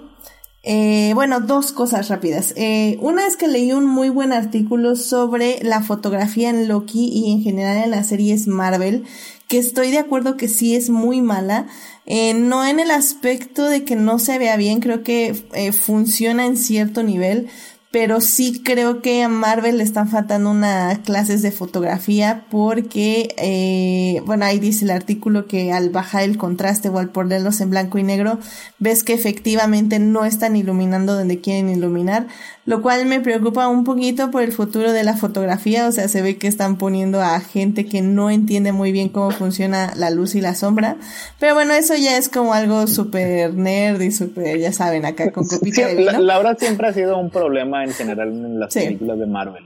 Este, la fotografía, la postproducción, eh, tienen, tienen un estilo característico que se puede definir como nada. Sí, básicamente. Entonces sí, ahí, ahí creo que se puede mejorar, ahí, ahí, ahí como dicen, room, room for, for improvement. So, esperemos que ojalá lo, lo mejoren. Y segundo, en el canal de YouTube de Jessie Gender, que me encanta esa youtuber, es increíble, hace muy buenos análisis. Eh, justamente hizo un análisis de Loki y un poco el hizo un recorrido a través de, pues básicamente de los cómics y de todo lo que, este, los cómics y la, la eh, mitología nórdica acerca del personaje de Loki o la figura mítica de Loki, por decirlo de alguna forma, respecto a esto del género fluido que Marvel nos lo puso ahí como eh, en una, creo que era como un promocional que decía Loki es género fluido y que en, los archivos, además, en los archivos que aparecen al final de cada episodio. Ah, ok, en los archivos, sí, es cierto. Y, y si bien no se refirió a esto la serie ni tocó el tema, eh, hubo un rápido vistazo como a la bisexualidad de Loki, que en realidad es pansexualidad por lo que tengo entendido. Pero bueno, eh, mi punto aquí es que si bien no lo tocaron mucho en Loki y Marvel nada más le dijo como este guiño rápido, este, ella pues básicamente lo analiza y analiza un poco los pros y contras de haber solo tenido este vistazo rápido. Y está muy padre su análisis, como siempre, están increíbles, así que pásenle ahí a, eh, les voy a poner aquí la tarjetita en YouTube, y si no, pues ya saben, ahí está en la descripción o en los posteos de los viernes, ahí les pongo todos los enlaces que les estoy diciendo ahorita. Muy bien, pues yo creo que ya que con eso acabamos el programa del día de hoy. Porque Sin recomendaciones, todas las recomendaciones que siempre traigo. No, ya Héctor, es mucho. Oh. Nos alargamos mucho en este programa, lo siento mucho. Oh. Tendrás que mandarme tus recomendaciones y las puedo poner ahí en, el posteo del viernes si quieres. Yo igual. Eh. Eso. Bueno. Bueno, a ver, ¿quieren dar recomendaciones? ¿En serio? Así como Express. Ok, a ver. Vean esto la plataforma. Bye. Me parece excelente. Ok, está bien. Entonces vamos a poner la cortinilla para que no se gaste. Ay, ¿por qué son así? ok, vámonos a... vámonos a recomendaciones. I love movies. Gosh, I love movies. Pues van, recomendaciones express. Gina, ¿qué te gustaría recomendarle al público? Uh, quiero recomendarles una serie que se llama White Lotus, el loto blanco en HBO Max. Eh, yo ayudé a traducirla para el doblaje, así que la ven, si la ven en español, yo, eh, eh bueno, algunos episodios, no todos, eh, y pues nada más es sobre un hotel de lujo en Hawaii y, la gente que va a ese hotel y es medio media negra, veanla, está saliendo cada semana todos los domingos. Excelente. ¿En qué, en qué plataforma? Ah, en HBO Max. HBO Max, White Lotus. Excelente. Muchísimas gracias, Gina. Héctor, ¿a ti qué te gustaría recomendarle al público? Bueno, así nada más, este, rápidamente, eh, si les gusta la mitología nórdica, eh, les recomiendo Norse Mythology de Neil Gaiman, este, este, autor que todos conocemos. En general, la mitología nórdica este, es, es, un poquito complicada y confusa, pero él tiene una manera muy bonita de escribir y este, lo hace lo más digerible y entretenida posible. Y también este, en la mitología, este, en mitología nórdica y este, Loki y todos ellos, eh, recomendamos los libros de Magnus Chase, que es de Rick Riordan, que es ah, mencionamos. Si quieren, este es, es, es, un estilo muy parecido a, a J.K. Rowling y Harry Potter, pero Rick Riordan es una gran persona que este, educa y entretiene. Y de hecho, este, él habla, tiene personajes de género fluido, este, y los, los, los muestra de una manera muy positiva y muy padre. Así que chequen esta serie. Tiene varios de varias mitologías. Eh, la nórdica en particular se llama Magnus Chase. Ah, excelente, excelente. Bueno, se, se, oye muy interesante. Entonces, nada más para repetir, es Norse Mythology de Neil Gaiman. De Neil Gaiman y, Magnus Chase de Rick Riordan. Rick Riordan, excelente. Muchísimas gracias, Héctor, y también Jimena, que estuvo ahí compartiendo esto en el chat. Muchísimas gracias. Y bueno, pues a mí me gustaría recomendarles que eh, la película de La joven del arete de perla, que eh, ahí sale de hecho una joven Scarlett Johansson eh, con un Colin Firth y también sale ahí el actor del espantapájaros que se me acaba de ir su nombre. Pero bueno eh, la verdad es una peli que me gusta muchísimo. Hace muchísimo tiempo que no la veía a pesar de que la veía literalmente cada año. Eh, pero tenía como dudas de cómo había envejecido y creo que envejeció muy muy muy bien. Eh, es lo que ahorita ya conocemos como un el gaze acerca de una, este, pues se puede decir una chica que va a trabajar a la casa de un gran pintor, en este caso el gran pintor es Vermeer, y pues un poco es este crecimiento del deseo y de la relación, el despertar sexual, pero también estos lazos que se unen como por el entendimiento y por la comprensión y está muy muy padre la película. Casi no es es casi sin palabras son puras acciones manos roces ya saben cosas que les que nos encanta de la el gay. Sí sí sí, sí. es muy muy padre la pueden ver en movie eh, lamentablemente siento que no la han restaurado todavía la peli muy bien. Se ve bien, pero todavía como que tiene ese toque como viejezón. Ojalá algún día la restauren, pero la verdad es que está muy, muy, muy buena y vale mucho la pena. Así que vayan a checar La joven de la, eh, la joven del arete de perla y la pueden ver en movie. Y ahora sí, ya llegamos al final del programa. Gracias, Mira, ay, es que estos, estos invitados, hay, hay, que, hay que consentirles. ¿Qué les vamos a hacer? Gina, muchísimas gracias por venir al programa. ¿Dónde te puede encontrar nuestro público? Gracias una vez más por invitarme. Yo aquí siempre que se pueda. Eh, pues pueden encontrarme en Twitter como Gina Güemes. Es Gina con dos Is y Güemes con una S al final. Ahorita tengo un avatar de Jelena Belova de Black Widow. Sí no me hallan. Y ya es, es todo. Por ahí pueden eh, contactarme. Eh, y ya, es todo. excelente, excelente. Héctor, muchísimas gracias por venir. ¿Dónde te puede encontrar nuestro público? Este, pues a mí me pueden encontrar en Crónicas del Multiverso eh, los jueves, los domingos y los martes, este, donde hablamos de películas, cómics, series de televisión, etcétera aunque tal vez cuando se trate de series de Marvel esperen a que acabe porque somos bastante buenos en decir qué es lo que va a pasar. Sí, no, no, yo, yo sí me los tenía que saltar porque la verdad sí, sí la predicen muy bien, demasiado bien. demasiado spoiler futuro, así que muy bien por ustedes, muy mal por mí que no me gustan los spoilers. Pero sí, muchísimas pero Generalmente, pero generalmente sí, sí escúchenos. Este, este, este, jueves vamos a hablar de The Bad Batch, de Star Wars y las noticias que haya de la semana. Yeah. Muy bien. yeah. Ok. Muy bien, muy bien, pues muchísimas gracias Héctor. A mí me pueden encontrar en HT Idea, donde cada vez hablo menos de Star Wars y más de Lewis Hamilton, campeón del mundo, este increíble corredor, piloto de carreras que ganó, tuvo una excelente carrera y haters gonna hate, hate, hate, hate, hate y pues ya. y bueno, también, también recuerden que a veces me encuentran en los crossovers con Crónicas del Multiverso, donde el anterior jueves fui a hablar de Loki. Y también fui a hablar de Black Widow, aprovechando que, que no me dejaron hablar de Black Widow en este programa. Es que hay dictadores en en este podcast que qué bárbaro. Terrible, terrible, la verdad. Son una, son una cosa, pero bárbara. Y también si, quieres hablar de Bad Batch, porque hace que tampoco te van a dejar hablar, ya sabes que. Primero la tengo que acabar, pero sí. Muchísimas gracias, Héctor. Muy bien. Y pues ya saben, suscríbanse al canal de YouTube y Twitch para que les avise cuando estemos en vivo y nos acompañen en el chat como Juan Paulo Nevado, Uriel Botello, Sofía Sánchez. Eh, también estuvo Jimena y también estuvo Marcela Salgado. También se asomó Joyce Kaufman a saludar. Hola Joyce. Y pues ya estuvieron ahí en el chat. Muchísimas gracias por acompañarnos. Por cierto, Marcela eh, les manda saludos a todos los participantes de Adictia Visual.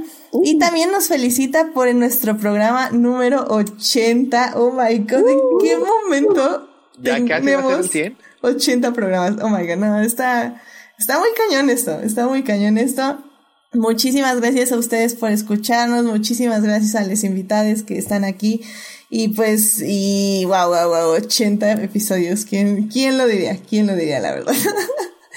Pero bueno, eh, y bueno, en el en Twitch, por cierto, también nos acompañó el buen Julián García, que ya saben que como siempre está este ahí atento en el Twitch y bueno, eh, de hecho dice, nos comentaba que que que a veces justo depende de las series eh, si quieres ver eh, todos los capítulos de un jalón o semanales y que hay mucha gente que de hecho se espera que termine la serie para verla toda de golpe. Y bueno, y también festejó muchísimo que, que sí hubiera recomendaciones de la semana. creo, que estuvo igual que ustedes, así que no, y luego sí. así que bueno, ya sabes a quién agradecerles, Julián. Y bueno, también muchísimas gracias a quienes nos oyen durante la semana en Heartis, Spotify, Google Podcast y en iTunes. Este programa está disponible ahí a partir del miércoles en la mañana. Eh, saludos a Jesús Alfredo, a Fernando, a Jessica y a Simena, quienes son parte del team Diferidos. Muchas gracias por escuchar. Y pues si quieren más de Adictia Visual, ya saben, estamos en Facebook o en el Instagram Adictia-Visual, que es la plataforma oficial del podcast, donde pueden leer reseñas, series, eh, les, reseñas de películas y series, eh, ver los reels que algún día volveré a publicar y acompañarnos en los lives, que de hecho este domingo tuvimos un live con esta Monse Bernal y donde hablamos de Black Widow. Ya saben, los lives son chiquitos de 20 minutos y estuvimos hablando ahí de la película de Black Widow por si quieren pasar a ver qué dijimos. Y pues ahí estamos compartiendo en las historias. Y bueno, la próxima semana no tenemos tema. Este, ya saben, estén al, pendiente en las redes. Probablemente el jueves voy a poner ahí una encuesta de qué quieren escuchar el lunes. Tienen que estar al pendiente tanto el público como les invitades, porque aquí, aquí, por ejemplo, estos dos invitades, Gina y Héctor, se invitaron al programa, ¿eh? Yo no dije nada. nada, llegaron y dijeron, yo quiero hablar de Loki en, Twitter. Así que también les invitades tienen que estar al tanto de las redes de Adictia Visual. Ajá. Hoy no vas a hablar del estreno monumental de, esta, de la semana pasada. ¿Cuál estreno monumental de la semana pasada? Space Jam 2. Mm, no. ¿Cómo, ¿Cómo es posible?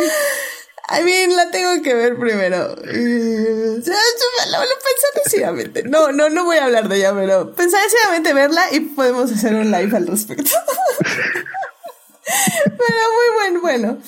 Listo, que tengan muy linda semana, síganse cuidando mucho, por favor, no bajen la guardia. Este, el público que nos escucha, yo sé que están más o menos en el rango de 25 a 35 años, así que si son de 30 más, ya váyanse a vacunar porque ya empieza en la Ciudad de México esta semana la campaña de vacunación. Uh. Nos vamos a volver, este, aficionados de la madre de Rusia, lo cual no me encanta en el sentido político, pero parece ser que el sentido médico está muy bien, así que yay. ¿Y así ya para poder transmitirse necesidad de, de, de Wi-Fi ya directamente? Ya directamente un 5G ruso, entonces este, con resistencia al vodka, entonces va a estar padrísimo, ¿eh? Padrísimo. Tasvidania, efectivamente. Así que bueno, sigan usando cubrebocas, aunque estén vacunados, ya saben. Y pues bueno, que tengan una muy bonita noche y una gran semana. Muchísimas gracias Gina, Héctor, nos estamos escuchando. Bye bye. Bye. Bye, gracias. Bye bye.